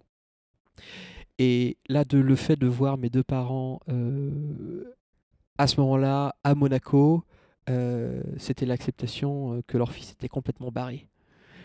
Et, et c'était magnifique. C'était, j'avais pas de mots. Ils ont organisé une, ligne d'arrivée que je n'ai même pas passée. Je, je suis tombé directement dans les bras de ma mère puis de mon père. Mhm. Euh, simplement ma mère avant parce qu'elle était plus proche. Euh, mais mais c'était c'était absolument incroyable de les voir et, et l'émotion a été que plus belle.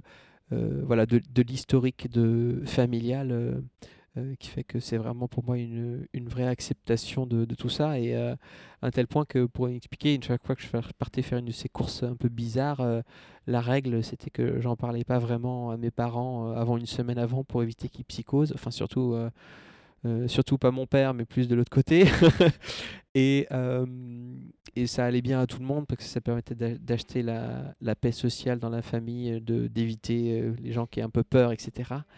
Et, et là, le fait qu'il soit là, c'est vraiment une validation, une acceptation que bah voilà, ton, ton fils est capable de, de traverser les Alpes en courant en autonomie et deux jours plus tard, tu vas lui demander s'il a bien fait ses lacets, et ça, ça va. Ah, mais ça, c'est reste ma mère les les mamans resteront toujours des. c'est très bien comme ça. D'a- D'ailleurs, euh, à ton avis, ils te voient comment, tes parents? Euh, je sais pas là. Euh, c'est très bizarre parce que non seulement les parents, mais il y a eu beaucoup de. J'ai reçu beaucoup de messages de, de gens que je connais très très bien, avec des messages où j'ai pas forcément l'habitude de voir. C'est pas des messages de- d'encouragement ou de bravo, c'est Mhm. il y a eu beaucoup de marques de respect, de personnes qui sont pas forcément coureurs, etc., mais qui comprennent, euh, qui, qui peuvent voir un peu la portée que ça a. Et c'est très bizarre de recevoir des, des messages comme ça de, de la personne, de personnes que l'on respecte euh, et que l'on aime. Et, et, euh, et c'est, c'est tout à fait particulier. Je j'arriverai pas, pas vraiment à le décrire parce que je suis toujours la même personne quelque part, même si j'ai beaucoup Mhm. changé. Enfin, ça change un petit peu le, le rapport, euh, le rapport au truc, quoi. Enfin, c'est très, très, très bizarre d'avoir des, des messages comme ça, des amis de longue date qui disent qu'ils sont inspirés par ce que je fais, et tu te dis, mais, tais-toi, viens, on va prendre une bière demain, Ouais, quoi. Enfin, on tu vois. s'en fiche, ouais. C'est pas pour ça viens, que. Viens, on va prendre une Milouz. Bon, on va célébrer, c'est toi qui payes, mais euh, voilà. mais- Mm, voilà. mm. Et d'ailleurs, le premier mot que j'ai à la- à l'arrivée, c'est euh, je veux une bière, quoi. je voulais juste Bah, une bière. elle est bien méritée quand même. cette Ah, elle bière. était bien méritée, elle était bien bonne d'ailleurs. T'en as pas bu une euh, durant Oh, la si, si, si, si, j'en Ah, ai- j'en ai eu pendant. Mais euh, c'est vrai que ça faisait un, un petit bout de temps que j'en avais pas eu, et c'est surtout le, le fait de marquer le coup, quoi. Le côté, euh, ça y est, je m'arrête, je peux me détendre, me prendre une bière au calme, tu vois. Alors que c'est pas la bière que je prends parce que ça me fera plus de calories pour manger, quoi. C'est pas la même bière, quoi. Ouais. C'est pas la même bière. A, elle a une autre saveur. Alors Guillaume, à mi-parcours, tout pile, tu étais 22 jours et 3 heures. La deuxième moitié, donc, tu l'as fait en 22 jours et 6 heures. C'est quoi ces 3 heures en plus? Ouais, désolé, euh, j'ai- tenté le négatif split sur la vie alpine, Eh mais oui. c'est pas passé. ça aurait été drôle, cela dit. Ça aurait été très très drôle de faire un négatif split sur la vie alpina, ça aurait été drôle. Ça a pu être marrant. Mais bah non, bah je, désolé. euh, les 3 heures, je pense que c'est mes pieds qui ont explosé à la fin. Et donc, du coup, j'ai mis vraiment du temps sur la dernière journée. Euh, je pense qu'elles sont là, les 3 heures. Ouais. Et blague à part. Mais c'est quand même, euh, voilà, Blague part. régularité euh, Voilà. impressionnante. ouais. Je pense que c'est un- une bonne illustration de la régularité euh, sur la vie alpina et euh, le respect du plan. quoi. Donc, euh, ce que je disais tout à l'heure, hein, moins de 3% d'écart par plan d'origine euh, sur un projet de cette envergure. euh, oh, j'aurais signé tous les jours. hein. Ouais, j'aurais signé pour 5 jours d'écart. J'aurais signé pour plus même. Mais euh, ça, c'est euh, c'est toi, euh, Fred, qui. Enfin, il est un peu comme toi, Fred, il adore euh, les chiffres. Donc, ça Mm. l'impressionne encore plus parce que, enfin, en plus, tu as ton passé de. de- Enfin, ton actif aussi de coach. Et donc, quand il voit Ouais. ça, il, il m'a dit, mais c'est pas possible. C'est Ouais, je pense que si j'avais un coach, le coach serait très très content de voir cette Ah non, mais enfin, je, Elle elle- elle- voilà, je parle pour. Fred, mais, mais c'est clairement ça. Enfin, je, c'est incroyable. Ouais. Enfin, J'ai regardé un petit peu aussi les, euh, les différentes allures euh, sur les différentes journées et en fonction des dénivelés, etc. J'ai un peu, un peu geeké sur mon, sur mon Strava. Euh, ceux qui veulent se faire plaisir, qui, qui téléchargent un peu les données, ils, se- ils vont, ils vont regarder. C'est c'est absolument incroyable. Les, les, l'intensité, ouais, Bon, l'intensité bah, est toujours identique. Fred, il va sûrement analyser ça. Euh, Et les moments où l'intensité euh, chute, c'est le moment où le terrain euh, s'est complètement dégradé. Et sinon, l'intensité est quasiment tout le temps identique, euh, du début à la fin, dans chaque journée et, euh, et à travers les différentes journées. C'est euh, à ce niveau-là, je suis vraiment hyper content de ma gestion. C'est simple, hein, je suis arrivé au Monaco, j'avais pas mal aux jambes. Ce qui est complètement inconcevable euh, pour des gens qui voilà Ouais. qui qui ne sont pas entraînés et qui n'ont pas euh, mentalisé comme tu l'as fait Ouais, depuis Et depuis toute, la, ans. euh. toute la, la rigueur de l'entraînement, la dureté de l'entraînement, mental de l'entraînement, c'était de physique de l'entraînement, c'était pour arriver à ça. Savoir traverser les Alpes sans avoir mal aux jambes et ne jamais avoir de crampes ou de douleurs ou de, de contractures ou quoi que ce soit. J'ai jamais rien eu aux jambes, quoi, musculairement. C'est quand même. C'est fou, euh, ouais, c'est fou. Je suis assez content de ça. Ah bah tu, tu peux, tu peux. Euh, donc depuis 5 ans, tu as tout essayé, tu as fait des dizaines de trucs de ouf euh, pour tester toutes les situations possibles. Euh, Est-ce qu'il t'a manqué un paramètre auquel tu n'as pas pensé pendant ces 5 ans et qui euh, s'est révélé pendant ton périple? Non. Ah, c'est- Il est incollable ce J'ai fait mon job. La réponse est claire, hein, il n'y a pas d'hésitation. Après, euh, est-ce que j'aurais pu mieux travailler certains items, être plus préparé On peut, voilà, on peut toujours être plus Oui, préparé. tu peux toujours, mais est-ce qu'il y a... on- Mais voilà, j'ai pas eu un trou béant euh, dans la raquette. Euh, j'ai fait, j'ai bien bossé avant. J'ai essayé de penser à tout et franchement, je crois que j'ai tout couvert. Et en tout cas, euh, ça s'est pas révélé pendant la vie alpina. Et ça, je suis hyper content parce que ça montre aussi que voilà, il faut, il faut bosser. Il faut bosser et quand on bosse, euh, ben, ben, ça paye clairement quoi. Je peux rien dire de plus. Tout simplement. hein, C'est vous, pas fait savez, pour. vous, vous- vous savez ce qu'il vous reste à faire. hein. Ouais, il faut bosser. Guillaume, si on te redit, tu dois repartir demain, refaire cette traversée, qu'est-ce que tu nous réponds? Euh, Dans le sens inverse. Dans le hein, sens inverse, oui, bien hein. sûr. Alors, euh, je demanderais est-ce qu'on peut avoir un peu plus de délai pour que la météo soit plus clémente et surtout qu'on évite de la neige parce que là, à ce moment-là, de la Oui, météo. forcément, Mais euh, tu noteras que la réponse euh, n'est pas liée N'est pas non. euh, clair. Au fait de faire la Via Alpina ou pas. La question, la réponse est beaucoup plus liée à la condition météo. Donc, euh, euh, est-ce que j'ai encore faim d'aventure Euh, La réponse est oui, bien entendu. On va revenir un petit peu plus dans, on va dire, dans la réalité. parce que tu as, Pardon. tu as passé un mois et demi, ouais, ouais, je- on recadre un petit peu. Tu as passé un, un mois et demi seul en montagne. C'est long, hein. Et là, depuis une semaine, tu es revenu dans la vie parisienne. Comment tu vis voilà, cette, cette réalité Alors, la réalité, euh, on va dire, euh, ici à Paris. J'avais beaucoup d'appréhension parce que justement au niveau des Pyrénées, euh, quand j'étais rentré des Pyrénées, j'avais eu un peu cet effet-là. Et encore avant, sur un road trip de 50 jours où j'avais croisé littéralement personne à aller explorer différents coins en Europe de l'Ouest. Donc j'étais tout seul dans ma voiture, vraiment explorer pendant 50 jours.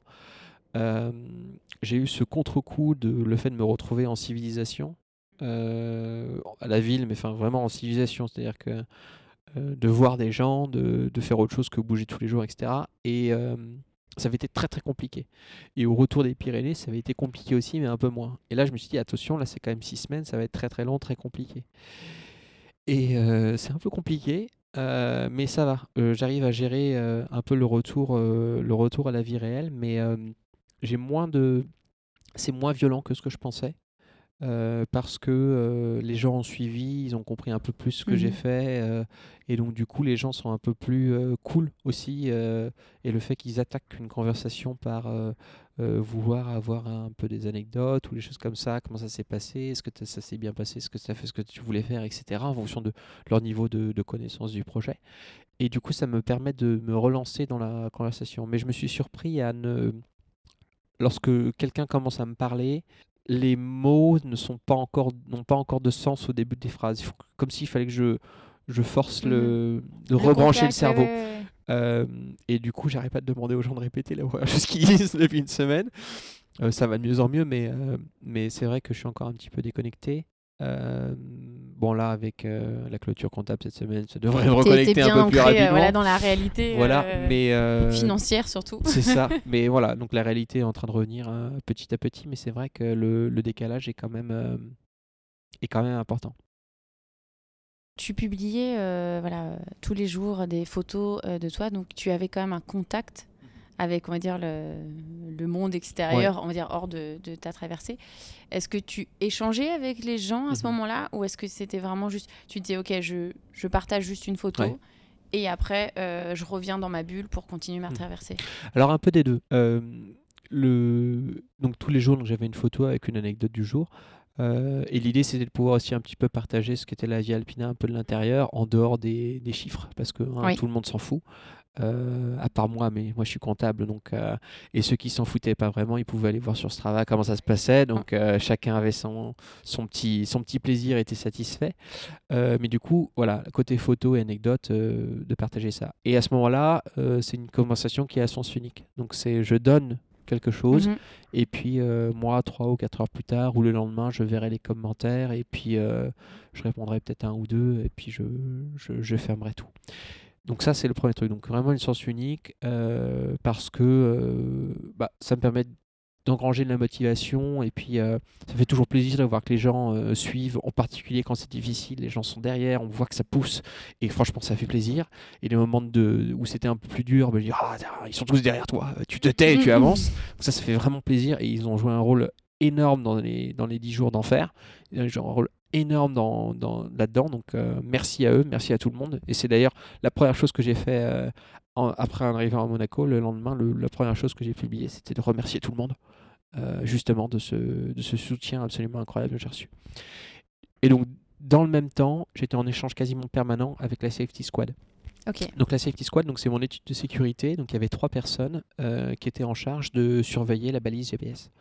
Euh, et donc euh, de vérifier euh, que tout va bien et je leur donnais des news de voilà comment ça se passe, qu'est-ce qui s'est passé, ah aujourd'hui j'ai tapé un genou, le genou a bougé, j'ai peur que les tendons soient touchés, ah au final non, les tendons n'ont pas bougé donc tout va bien, aujourd'hui j'ai tordu un peu une cheville, ah non ça va en fait c'est juste le, le, tendon- le, le qui s'est chauffé, fausse alerte, tout va bien, je vais dormir là ce soir donc si la balise GPS arrive à cet endroit-là, bah, c'est normal, je suis ok au niveau bouffe, pousser une petite gueulante quand j'ai envie de pousser une petite gueulante. euh, euh, Ça fait toujours du bien. Voilà, ça fait toujours du bien. Et puis, euh, donc, avec eux, j'étais beaucoup plus en échange. Et euh, donc, euh, ils ont un rôle primordial donc d'un point de vue de sécurité. Donc, c'est eux qui sont responsables de donner l'alerte, etc. Et il se trouve que ma balise GPS, dont je tairai le nom du constructeur, puisque la balise GPS s'est mis tout simplement à arrêter de fonctionner pour un défaut de conception de la batterie de la balise. Euh, et donc, quand c'est un élément de sécurité indispensable qui permet d'appeler le pendant de gendarmerie de haute montagne, on est passiblement énervé. Euh, quand on doit appeler la hotline et que ça nous coûte 100 euros hors forfait, euh, et qu'au final, pour nous dire que ah, vous devriez passer dans une boutique pour changer le matériel, et le mec au téléphone, je lui ai expliqué alors, je vais tâcher de pas m'énerver, mais vous demandez, alors que je suis en train d'établir. Je suis en train d'établir le record d'une traversée des Alpes, de passer dans une boutique pour changer de balise et j'ai eu un grand blanc en face. Je fais, euh, vous comprenez que ne pas m'énerver à ce moment-là, c'est quand même euh, pas, Si, pas ouais, simple. ouais. Et le mec m'a dit, euh, tout à fait. Je fais, voilà, bon, je vais raccrocher, mais euh, voilà. Enfin, vous avez répondu correctement, il n'y a pas de souci. euh, j'ai rien contre vous personnellement, mais là, sinon, je vais quand même engueuler. et donc, j'ai gueulé une fois que j'ai raccroché. et donc, du coup, à ce moment-là, euh, l'équipe de sécurité était en charge de faire un tracking manuel. Et fort heureusement, euh, parce que j'étais préparé également à cette éventualité-là, on avait déjà mis en place le système avec euh, euh, un Google Sheet, un Google Doc et un tracking manuel, etc. Et des pings envoyés, envoyés par, par téléphone, mais ça veut dire uniquement quand il y a du réseau. Pas forcément évident. voilà. Et donc du coup, donc on est comme ça depuis 3-4 jours avec la pluie, etc. On est à baisse de Basco, donc on, on a qu'on a évoqué tout à l'heure. Et là, 14h sans, sans news, euh, qui deviennent 20h, qui deviennent 24h sans news. euh, ils appellent le PGHM, euh, ils appellent mes parents, ils déclenchent tous les systèmes de sécurité qu'on peut faire. Et au moment où je reviens finalement sur le réseau, euh, ils ont réussi à trouver quelqu'un qui m'avait vu potentiellement au passage, donc ils étaient un peu plus rassurés. Euh, et euh, j'appelle le PGHM en disant que tout va bien, je suis en vie, tout va bien, etc. Donc on a déclenché le système de sécurité. Et donc ces personnes-là étaient hyper importantes pour moi dans la vie Alpina. Et sans eux, je ne fais pas la vie Alpina, c'est clair. Euh, donc euh, big, euh, big shout out à, à Clément, Jess et, et Bertrand pour leur travail de, de titan euh, et leur nuit et leur journée Ils absolument. dormaient jamais en fait. bah, ils se relayaient un petit peu et puis ils savaient qu'il y a des choses qui étaient un peu plus faciles que d'autres à certains endroits. Mais surtout les, les 24 heures en enfer qu'ils ont passé à ne pas bosser, à essayer de me retrouver dans les Alpes. Et je sais que ça n'a pas été une partie de plaisir pour eux ces 24 heures-là. Et euh, voilà, je leur en dois une, clairement.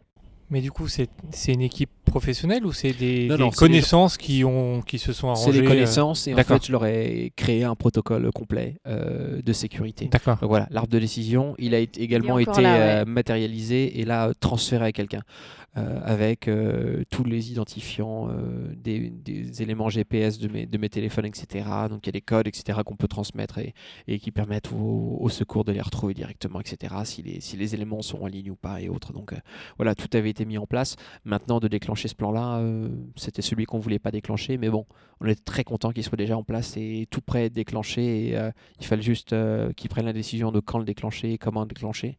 Mais tout le reste était déjà décidé. Donc voilà. Et une préparation, ça se prépare également, même quand euh, les systèmes secondaires et euh, primaires et secondaires de, de sécurité ne fonctionnent plus. Il faut encore que ça fonctionne. Exactement. Donc ça, ça s'anticipe. hein. C'est des choses Ça on n'a pas pensé. Voilà. C'est pas parce que j'étais tout seul en montagne euh, que j'avais pas d'éléments de sécurité. hein. Euh, Et puis, si on part tout seul en montagne, on dit où on va, on dit ce qu'on fait, on dit quelle est l'heure de rentrer, on dit quelle est l'heure de rentrer avec euh, petite péripétie et euh, l'heure de euh, OK, là on appelle. hein. On prévient quand on part seul en montagne, euh, on fait pas des choses débiles. Très bien, très bien souligné. Ouais. Voilà. Le record, tu l'as battu de, tu l'as battu de- d'une quinzaine de jours. Donc euh, 44 jours, c'était 60, non? Il y avait C'était 60 à peu près, ouais. 60. Est-ce que quand tu es parti sur ce projet, c'était quelque chose que tu avais en tête, ce record, ou est-ce que tu t'es dit, je vais donner mon maximum, je- j'arrive quand j'arrive, et je verrai par rapport à ça J'en avais strictement rien à faire du record. Ok. J'avais choisi 43 jours parce que c'est quelque chose que je voulais faire en 43 jours, parce que c'était quelque chose que je pensais à la limite de ce que je pouvais faire. Et euh, je voulais tester mes limites et, et c'était la manière dont je voulais voir les Alpes. Euh, je voulais pas mettre 100 jours, je voulais, pas, je, voulais, je voulais que ce soit aussi un défi physique, je voulais que ce soit un défi mental, je voulais me pousser dans les retranchements et, euh, et du coup c'est pour ça que j'ai défini ces 43 jours. Euh, alors bien entendu, on va pas se cacher que Tu savais, éclater tu un savais. record ça fait toujours plaisir, hein, Oui. on va pas se mentir. Maintenant c'est clairement pas l'objectif. Et quand je me suis mis ces 43 jours en tête, donc ça c'était en 2017, j'avais encore la possibilité potentiellement que quelqu'un passe dessus et mette 40 jours. J'en doute quand même, parce que quand même 40 jours, il faut quand même vraiment y aller. Euh, mais euh, descendre complètement le record des 60 jours à quelque chose de, de très très proche, voire en dessous de ce que j'ai fait aujourd'hui. Et puis maintenant, euh, bon, le record c'est bien sympa et tout, mais il y a quelqu'un qui va le faire dans un an, deux ans, dix ans, qui va prendre le record. Et c'est tout le mal que je lui souhaite, à il ou elle de le faire. Et juste que la personne qui s'amuse à essayer de chercher ce record, qu'elle le fasse avant tout pour l'aventure et qu'elle profite à mort des Alpes parce que c'est vraiment trop de la balle. c'est vraiment un truc de ouf. Alors, il y a une question qu'on pose à tous nos invités. Euh, Est-ce que tu as un objet fétiche que tu emmènes avec toi dans tous tes périples? Sachant que bon, tu millimètres tout dans ton sac. Est-ce que tu as un petit gris-gris, quelque chose euh, Alors oui, j'ai un gris-gris Ah, euh, et c'est mon legging. Ah. c'est utile, c'est un gris-gris utile. C'est un gris-gris utile. Euh, mon legging a un palmarès euh, absolument incroyable. Il a fait, euh, il a fait la Barclay le Tour des Géants, euh, l'UTMB. euh, il a fait euh, les trois quarts des courses de... que j'ai fait en préparation. Ah, donc c'est le même euh, depuis, euh, depuis le début presque. C'est le même quasiment depuis le début. C'est un legging que j'ai depuis 2012, que j'ai acheté euh, 2009 d'ailleurs. Je sais plus. Bref, depuis, depuis, euh, je l'ai acheté, je l'ai acheté euh, avant mon, juste avant le, le jour d'avant mon premier marathon. Euh, donc euh, c'est un, c'est un legging, voilà. Et il tient encore. Il y a juste un petit trou qui a été fait pendant la Barclay sur le genou gauche. Et sinon, il est encore absolument nickel. C'est un legging légendaire que je ne jetterai jamais. Il ne bouge pas. Il est absolument incroyable. Et voilà, on peut plus le trouver dans le commerce, bien entendu, mais, mais c'est euh, une petite merveille. Et donc, c'est un peu mon, mon fétiche. Je sais, quand j'ai ça, je peux aller de Tu peux tout faire. de moins fait. 15 à plus 30 degrés et, et il me tiendra nickel et il va pas bouger. C'est absolument fabuleux. Très bon, très bon à savoir. hein. Quel est ton rapport et ta vision sur le, le trail d'aujourd'hui? L'évolution depuis 5 ans, tu prépares ce projet hein, en parallèle. Comment tu vois l'évolution du trail les, courses, la multiplication des ultras, les jeunes qui arrivent de plus en plus vite, de plus en plus euh, sur de plus en plus longues distances. Quelle est ta vision par rapport à ça? Toi, plutôt euh, aventurier, on va dire. Je trouve que c'est incroyable le développement du trail sur ces, même sur ces dix dernières années, euh, une accélération sur les cinq dernières, mais c'est absolument fabuleux que ce sport devienne la nouvelle extension du marathon. Avant, il fallait avoir fait un marathon, avoir réussi sa vie et pas une Rolex, hein, euh, mais avoir fait au moins un marathon de sa vie. Euh, maintenant, on est plus sur un ultra, et puis l'ultra est en train de devenir le 100 miles, et euh, donc le, le format de type UTMB ou autre. Parce qu'en fait, les gens ont vraiment envie de. Bah, comme ils font plus rien au quotidien, ils ont envie d'avoir un endroit où ils peuvent se déplacer et prouver leurs propres limites et tester leurs propres limites. Et donc, c'est vraiment une peut-être des, quêtes- spirituelles que le gros du peloton fait euh, de manière individuelle, mais ensemble. Je trouve ça absolument incroyable que ce soit ce sport qui a été choisi pour, euh, pour le faire. Et je trouve ça, je trouve ça juste beau. Euh, maintenant, c'est vrai que les courses deviennent très très grosses et euh, les barrières horaires sont absolument scandaleuses en termes de, euh, de largesse. Euh, bon voilà, hein, c'est très bien de pouvoir, euh, de pouvoir euh, inclure le maximum de personnes, mais maintenant c'est aussi bien d'avoir euh, en tout cas une partie des courses qui soit réservée, bah voilà, finir à une vraie valeur.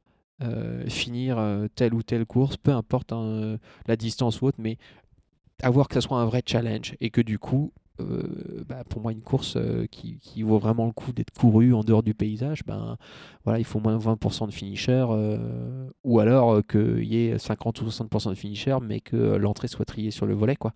Et l'idée, alors ça peut, paraître, ça peut paraître un peu élitiste comme discours, mais l'idée, c'est plutôt de se rapprocher du fait faut pas oublier qu'on est en montagne, faut pas oublier qu'on est dans un environnement difficile et euh, il faut pouvoir être responsable de soi-même et, évoluer. Parce que bon, euh, si on aplatit tous les trucs et, euh, qu'on met les ravitaux tous les 5 km, je pense que ça enlève un petit peu de la saveur au, à l'élément.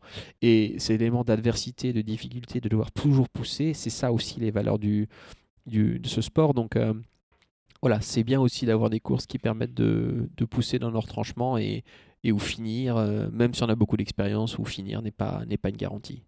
Et je pense que euh, les gens commencent un petit peu à, à se rendre compte qu'il y a autre chose que les courses, euh, les grosses courses, et que le off et les aventures euh, en solo euh, de 2-3 jours euh, vont redevenir une, une espèce de forme de norme et, euh, et que ces grandes courses type Tour des Géants ou autres, on part plus à l'aventure et choses comme ça, vont avoir le vent en poupe pendant encore une bonne dizaine d'années quand les gens vont vraiment se rendre compte que c'est vraiment là où on s'éclate. quoi.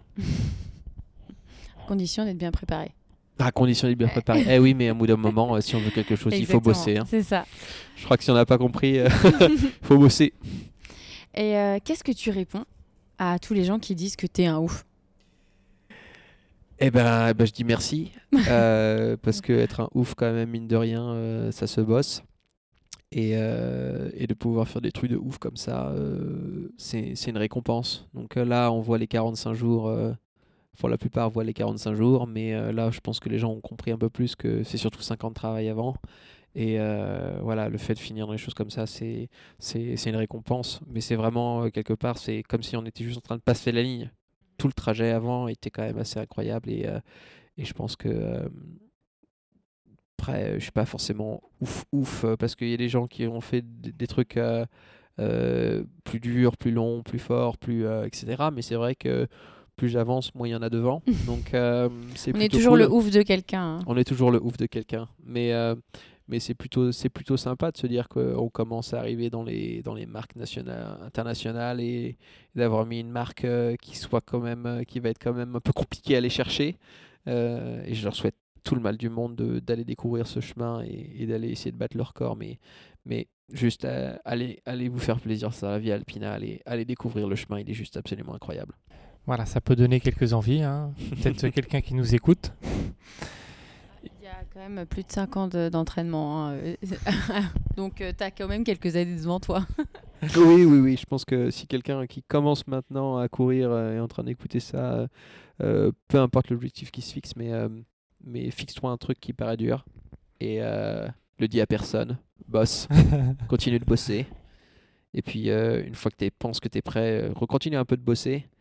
Dis-le, vas-y, souffre, recommence à souffrir un peu, finis, et après tu seras content.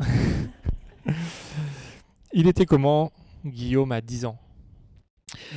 Euh, à 10 ans, c'était un petit garçon euh, joufflu, euh, un peu rondouillard, qui faisait un peu de la piscine. Alors, j'étais pas non plus totalement gros, on va pas se mentir. Mais un peu joyeux, un peu, un peu foufou, et qui faisait des randos avec ses, avec ses parents euh, dans les, Déjà dans les Alpes ouais. avec les. euh, voilà, on était une famille de qui allait à la montagne en vacances et pas à la et pas à la mer parce qu'on est tous blancs comme des cachets d'aspirine forcément. voilà. Et puis on faisait surtout du sport en famille, mais euh, seulement euh, seulement en vacances avec des randos, du sport d'eau vive euh, et des choses comme ça. Et, et très tôt, on en a fait très très tôt. Donc euh, à 10 ans, on faisait déjà des randos, des choses comme ça, des petits trucs, hein, mais euh, mais mine de rien, Oui, euh, qui- c'est de là que ça vient. Il y a pas Oui, de oui, qui t'ont fait euh, ce que tu es aujourd'hui. qui m'ont fait découvrir la montagne et qui m'ont fait tomber euh, amoureux de, de la montagne et des Alpes. Alors, est-ce que tu peux nous dire maintenant, parce que je pense qu'on te l'a déjà posé cette question, parce que comme tu es arrivé, euh, quel est ton prochain objectif de ouf, ta prochaine aventure de ouf? Euh, Ou est-ce que tu vas secrètement attendre 4, 5, 10 ans avant de nous annoncer ce que tu vas faire? De dire que j'ai pas d'autre idée en tête, euh, ça serait mentir. Euh, maintenant, pour l'instant, rien n'est encore figé. Euh, j'ai des, des deux trois idées sur les pour 2021, 2022, des choses comme ça, et puis même encore un peu plus loin. Euh, mais bon, voilà. Est-ce que On la connaît Via la Alpina, c'était un entraînement pour quelque chose d'autre Non, non, la Via Alpina, c'était c'était bien, bel et bien un objectif en soi. Ok. Voilà, on va pas se mentir, non, non, là c'était un vrai de vrai. Euh, maintenant, voilà, je vais retrouver mon, mon prochain gros objectif. J'en ai, j'en ai quelques trucs en tête, mais, euh, mais voilà, on va, on va les garder un petit peu au chaud. Et puis, euh, on, tâchera de les, on tâchera de les révéler en, en temps voulu, mais euh, ça, va, ça va bien faire marrer les gens. Du côté des États-Unis ou? Ah, euh, si on évoque les États-Unis, oui. euh, alors, c'est, je ne peux pas dire que l'Appalachian Trail, la Continental Divide et, euh, et, euh, et la Pacific Crest Trail qui forment la Triple Crown, qui sont les trois grands chemins euh, des US. Oui, on pense à ça. ouais. Voilà, euh, je peux pas dire que ça me chatouille pas, mais euh, pour l'instant c'est pas encore figé, mais euh, mais euh, c'est possible que ce genre de truc entre euh, entre dans les cadres d'une prépa, ouais. On suivra ça de près en tout cas. Ouais, ouais. mais c'est vrai que là quand on regarde les records de l'Appalachian Trail, euh, c'est tentant. Quelle est la question que tu attends depuis longtemps, mais qu'on ne t'a jamais posée? Euh, Voulez-vous sortir avec moi? Non. Pardon, j'étais absolument obligé. c'était les chamois. Ah, j'étais euh, absolument qui- obligé. C'était, c'était beaucoup trop tentant. Quelle est la question qu'on m'a jamais posée? Non, j'ai pas de question que, que j'aimerais qu'on me pose. On sait qu'il y a un petit euh, documentaire, alors Ouais. petit ou grand, Ouais, on va ça. dire grand, Ouais. euh, qui se prépare. Absolument. Euh, Est-ce que tu peux nous en dire plus? Donc euh, tout au long du trajet, en fait, donc euh, par petits endroits clés euh, où on savait qu'il y avait des choses absolument incroyables à voir, il y a une équipe de tournage de peignée verticale. Donc c'est une, une grosse équipe technique qui ont l'habitude de faire des films en montagne sur l'UTMB, des choses comme ça. Donc vraiment des personnes compétentes. Et donc sont venus filmer la Via Alpina. Euh, et moi, je faisais des éléments euh, d'image en, en complément, sachant que j'ai déjà fait plus d'une centaine de vidéos de trail. Donc euh, voilà, on a de la matière. Et donc il y a un documentaire qui va sortir sur, sur, ce, sur ce périple. C'est un documentaire de 52 minutes qui va arriver au printemps 2020. Euh, J'ai vu quelques photos donc, qui sont parties sur les réseaux sociaux et autres. Je peux vous assurer que vis-à-vis de ce qu'il y a en images filmées, c'est nul. les images filmées sont grandioses. On a eu l'autorisation d'avoir des, des drones dans les parcs nationaux et choses comme ça, des, euh, des choses absolument incroyables du coup. Euh, et une histoire euh, d'une aventure euh, vraiment dingue, un vrai truc de ouf.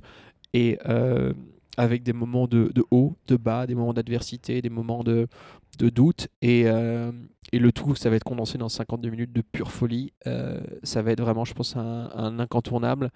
Euh, vraisemblablement, donc il va y avoir une première sur Paris au printemps. Et voilà, on a quelques demandes d'avoir des projections. sur Toulouse, en Rhône-Alpes, à La Réunion, au Canada.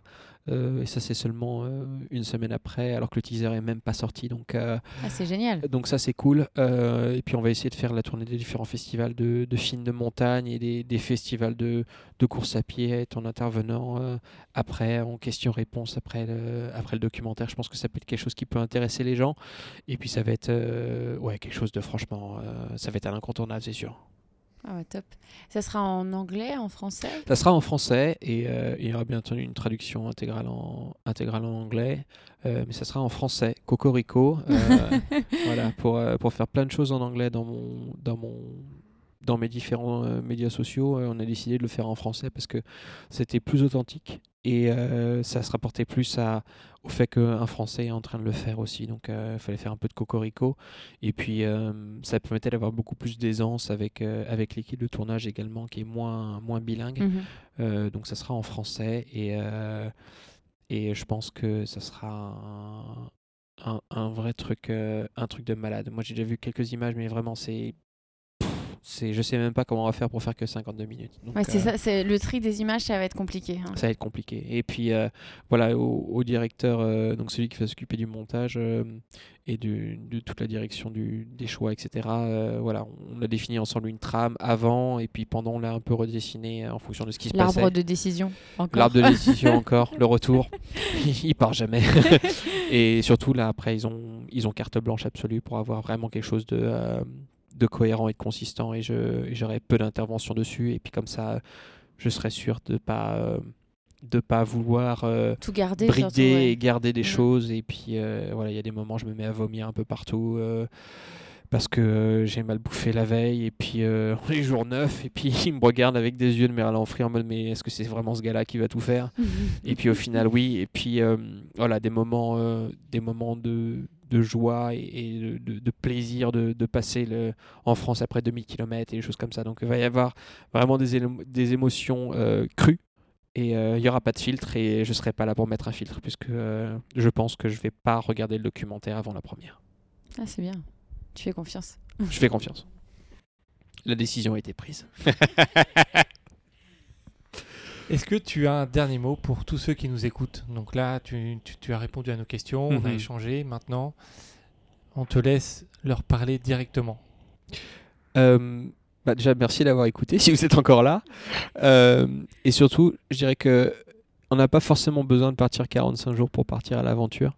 Euh, vous pouvez partir pour un week-end, pour, pour 3-4 jours ou des choses comme ça. Donc, euh, bien sûr, ça se prépare. Bien sûr, il faut euh, peut-être réserver un, refuge en montagne ou quelque chose comme ça, et pas forcément à la montagne ou autre. Mais voilà, les, aventures, ça, peut se vivre à, toute échelle et à tous les niveaux. Et je pense qu'il faut vraiment euh, prendre le temps aujourd'hui de, partir à l'aventure, de se faire plaisir, de découvrir des choses, de se mettre un peu en danger, mais pas trop, et voilà, de prendre des risques et d'aller découvrir un petit peu les Alpes parce que c'est vraiment magnifique. Eh ben, merci Guillaume. Euh, merci à vous. Merci euh, d'avoir passé. Voilà, je sais pas combien de temps on a passé, mais, aucune idée. mais le temps est passé à une vitesse pour nous en tout cas. Et ben, on te, on te souhaite plein d'aventures de ouf. Merci beaucoup. Et, à très bientôt. voilà, peut-être dans 4 ans. Ah, dans 4 ans. merci Guillaume. Merci. Merci à tous d'avoir suivi cet épisode de Guillaume Artus. On vous remercie d'être de plus en plus nombreux à nous suivre sur ce podcast D'ailleurs, euh, si vous voulez qu'on continue cette belle aventure qu'on a commencée en février, n'hésitez pas à nous laisser des petits commentaires et des petites étoiles. Ça nous fait toujours plaisir. Et si jamais euh, l'envie euh, vous dit de nous aider un petit peu plus, on a créé un compte sur Patreon. Donc le lien est dans le descriptif du podcast et sur notre site. Voilà, ça fait toujours plaisir d'avoir un petit peu d'aide. On vous remercie en tout cas et on vous dit à très bientôt pour un nouvel épisode de ouf